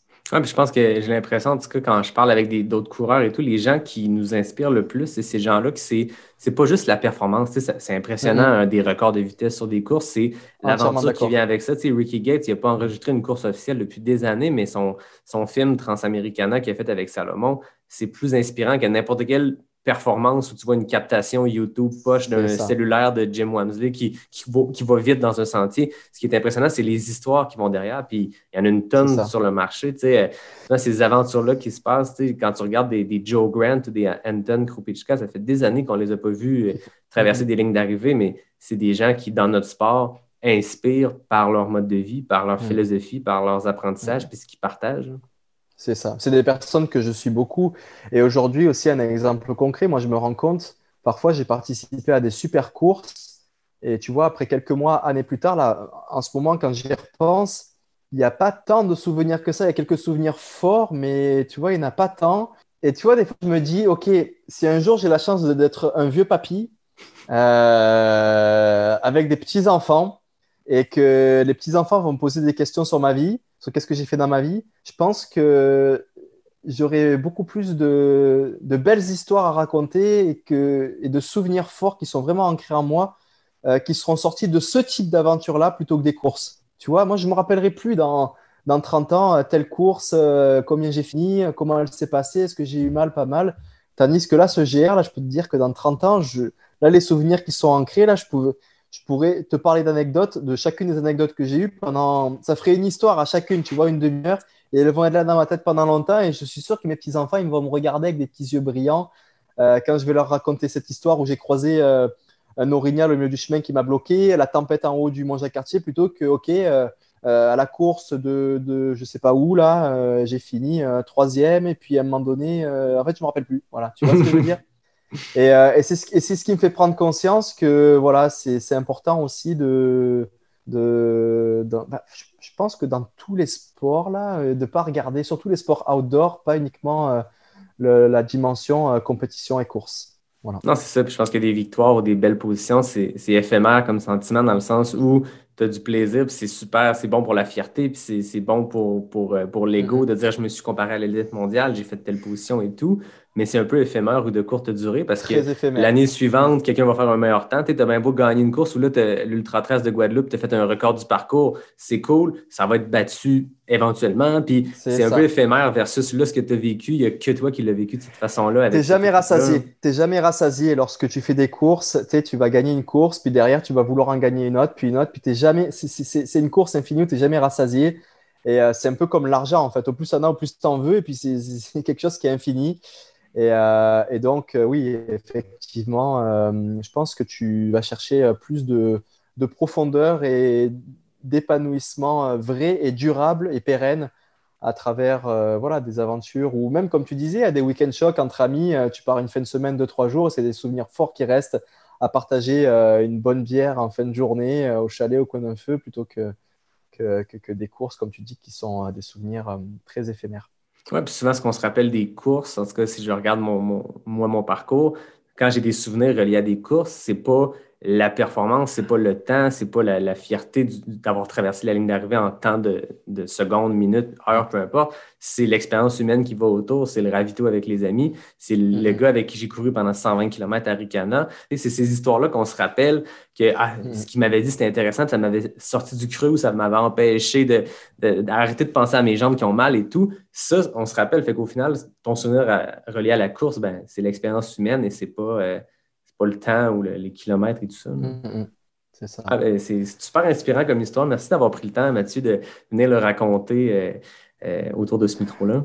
On en a parlé, je t'en ai, donné une infime partie de ce, qui s'est passé sur le GR, mais euh, comme j'ai dit plus tôt, il s'est passé beaucoup de choses pour moi depuis, notamment avec cette, cette, cette télé- télé-réalité. Puis j'ai beaucoup de travail aussi du côté de la clinique du coureur, je fais du coaching, donc j'ai vraiment pas eu le temps. Tu sais, quand je veux, je vais vouloir sortir mon histoire, je veux le faire proprement, et tu vois, donc, mais c'est sûr qu'à un moment donné, ça va sortir sous une forme ou une autre, et puis, euh, donc voilà, j'espère que tu verras les autres euh, parties de l'iceberg que j'ai pas présenté aujourd'hui de Genre. ce GR et que ça, ça, ça, ça plaira et ça, ça, ça inspirera peut-être d'autres à aller s'aventurer sur ce beau GR qu'on a au Québec, qui est vraiment euh, une petite pépite là et qui mérite d'être plus euh, connu et reconnu. Bon, on va surveiller ça. Avant de passer à mon dernier segment qui est mes questions claires, on a un petit concours avec, euh, avec ton sponsor Salomon. En fait, c'est un concours avec Chaussures Filion, qui est une boutique à Québec, euh, au Québec, euh, qui ont une dizaine de boutiques dans, dans la, dans la province. Puis on va faire tirer une paire de euh, espadrilles ou bottes Salomon. Fait que je vous explique le concours, c'est super simple. On va offrir une paire d'espadrilles. Euh, ça peut être des bottes de randonnée. Vous allez sur le site de Chaussures Filion, donc chaussuresfilion.ca. Allez voir les produits Salomon qui sont disponibles, qui sont en stock présentement. Écrivez-moi sur Facebook ou sur Instagram en messagerie privée. C'est quoi le modèle que vous voulez? Puis je vais faire tirer avant euh, le 4 décembre, avant le vendredi 4 décembre, une paire d'espadrilles de course ou une botte de rando, gracieuseté de Chaussures Filion et Salomon. Euh, puis j'en profite pour rappeler que Chaussures Filion a 10 boutiques partout au Québec, de Rimouski à Sept-Îles, en passant bien sûr par la belle ville de Québec. Euh, il y a trois boutiques dans la vieille capitale, une à Neuchâtel sur Chauveau, une sur la rue Saint-Joseph dans Saint-Roch et une autre dans le Vieux-Québec sur la côte de la Fabrique. Fait que merci à Chaussures Filion et à Salomon pour, euh, pour ce petit concours-là. On va pouvoir vous chausser. Pour l'hiver, il y, a beaucoup de beaux modèles de speedcross et tout qui vont être euh, parfaits pour euh, les, hivers brutaux qu'on a ici euh, au Québec. Fait que dernier truc, Mathieu, mes questions claires, c'est simple. On parlait d'FKT tantôt. Moi aussi, j'ai mon petit FKT euh, dans, dans- dans mes entrevues. Fait que c'est 10 questions A ou B, euh, super simple. Euh, tu réponds le plus rapidement possible. En ce moment, je rappelle que le FKT appartient à Elliott Cardin en 27 secondes. Donc, tu me dis quand tu es prêt, puis je pars le chrono. Je suis prêt. Route ou trail? Trail, UTMB ou Grand Raid? UTMB, Mont-Royal ou Mont-Saint-Anne? Montréal, Crème glacée ou pizza? crème glacée, Question NAC, poudre protéinée ou barre protéinée? euh, bar, FKT nouvelle ou- barre, Oui, les nouvelles barres. FKT ou course organisée? FKT. La montagne ou l'océan? Oh là là, euh, droit de veto là. Sentier roulant ou sentier technique? Technique, Guadeloupe ou Martinique? Guadeloupe, 100K ou 100 miles? 100 miles. 33 secondes. C'est très bien. C'est pas le. Ah, pas le, le- le- le FKT de, de Ah, Elliott qui demeure depuis l'épisode 3, mais on s'entend que je t'en ai posé une bonne parce qu'on ne l'a pas dit en introduction, mais oui, tu es un coureur de trail, tu es un coureur de montagne, mais tu es aussi un passionné de, de l'océan. ah ouais, non, c'est... tu fais de la plongée, tu es, coach de plongée, euh, prof de plongée, mais tu aussi Ouais. tu, tu photographies aussi les, sous- euh, dans les Oui, fonds oui.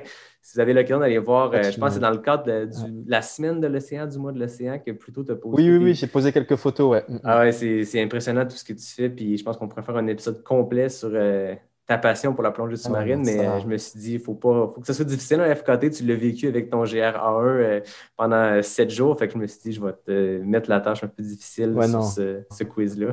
Tu, me brises le cœur en me posant cette question-là. C'est, les deux là, on peut pas choisir, c'est pas possible. C'est comme entre ton père et ta mère, quoi. C'est pas possible.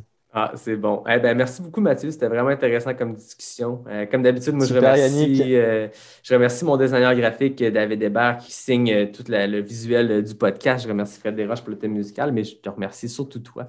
C'était vraiment passionnant comme, euh, comme discussion. Merci Yannick, c'est toujours un plaisir de, de partager. Puis je pense que tu es le premier avec qui je, je, parle autant euh, de, ce GR et je rentre un peu dans quelques anecdotes et détails. Et puis euh, ça m'a fait plaisir parce que ça m'a fait remonter euh, quelques souvenirs. Et puis je me rends compte que là, quand j'en reparle, ça me, fait beaucoup d'émotions. Et voilà, c'est quelque chose qui m'a marqué. Et puis merci de m'avoir laissé la chance d'en parler. Ben, merci à toi d'être venu partager ça avec moi. Puis on t'a suivi pendant que tu l'as fait. Puis euh, c'était beau à voir de l'extérieur, mais là, de le connaître, d'avoir les détails internes de tout ce qui s'est passé. Puis comme tu dis, là, ce n'est que la pointe de l'iceberg. Puis on, suivra ce, qui, ce, qui, se passera plus tard. Euh, j'en profite pour inciter les gens à aller s'inscrire au, euh, comment dire, le festival de films de, de, sentier qui se passe en ce moment au Québec. C'est organisé, j'oublie le nom de la compagnie qui organise ça, mais au Québec, c'est Aricana, c'est Marlène Côté. Euh, puis il y a un super documentaire que Caroline Côté a fait avec toi qui s'appelle mhm. euh, Balance sur ton UTMB 2018. Fait que au moment où cet épisode-là va paraître, il va rester encore deux diffusions. Fait qu'allez voir ça. J'ai hâte de découvrir ton UTMB 2018 euh, à travers la belle histoire. C'est le festival Trail in Motion et puis les prochaines sessions vont se faire en ligne parce qu'avec le Covid, on ne peut plus faire en salle. donc, ouais, je pense que toute la communauté peut, le suivre facilement depuis, depuis, depuis chez soi, chez eux. Et donc, effectivement, il y a une petite histoire euh, euh, me concernant là sur l'UTMB 2018. Euh, et donc, c'est des beaux souvenirs aussi. Bon, ben cool. Allez vous inscrire, allez voir ça. Ça va être bien intéressant. Merci tout le monde. On se dit à bientôt pour un prochain épisode de Pas sorti du bois, le podcast 100% trail.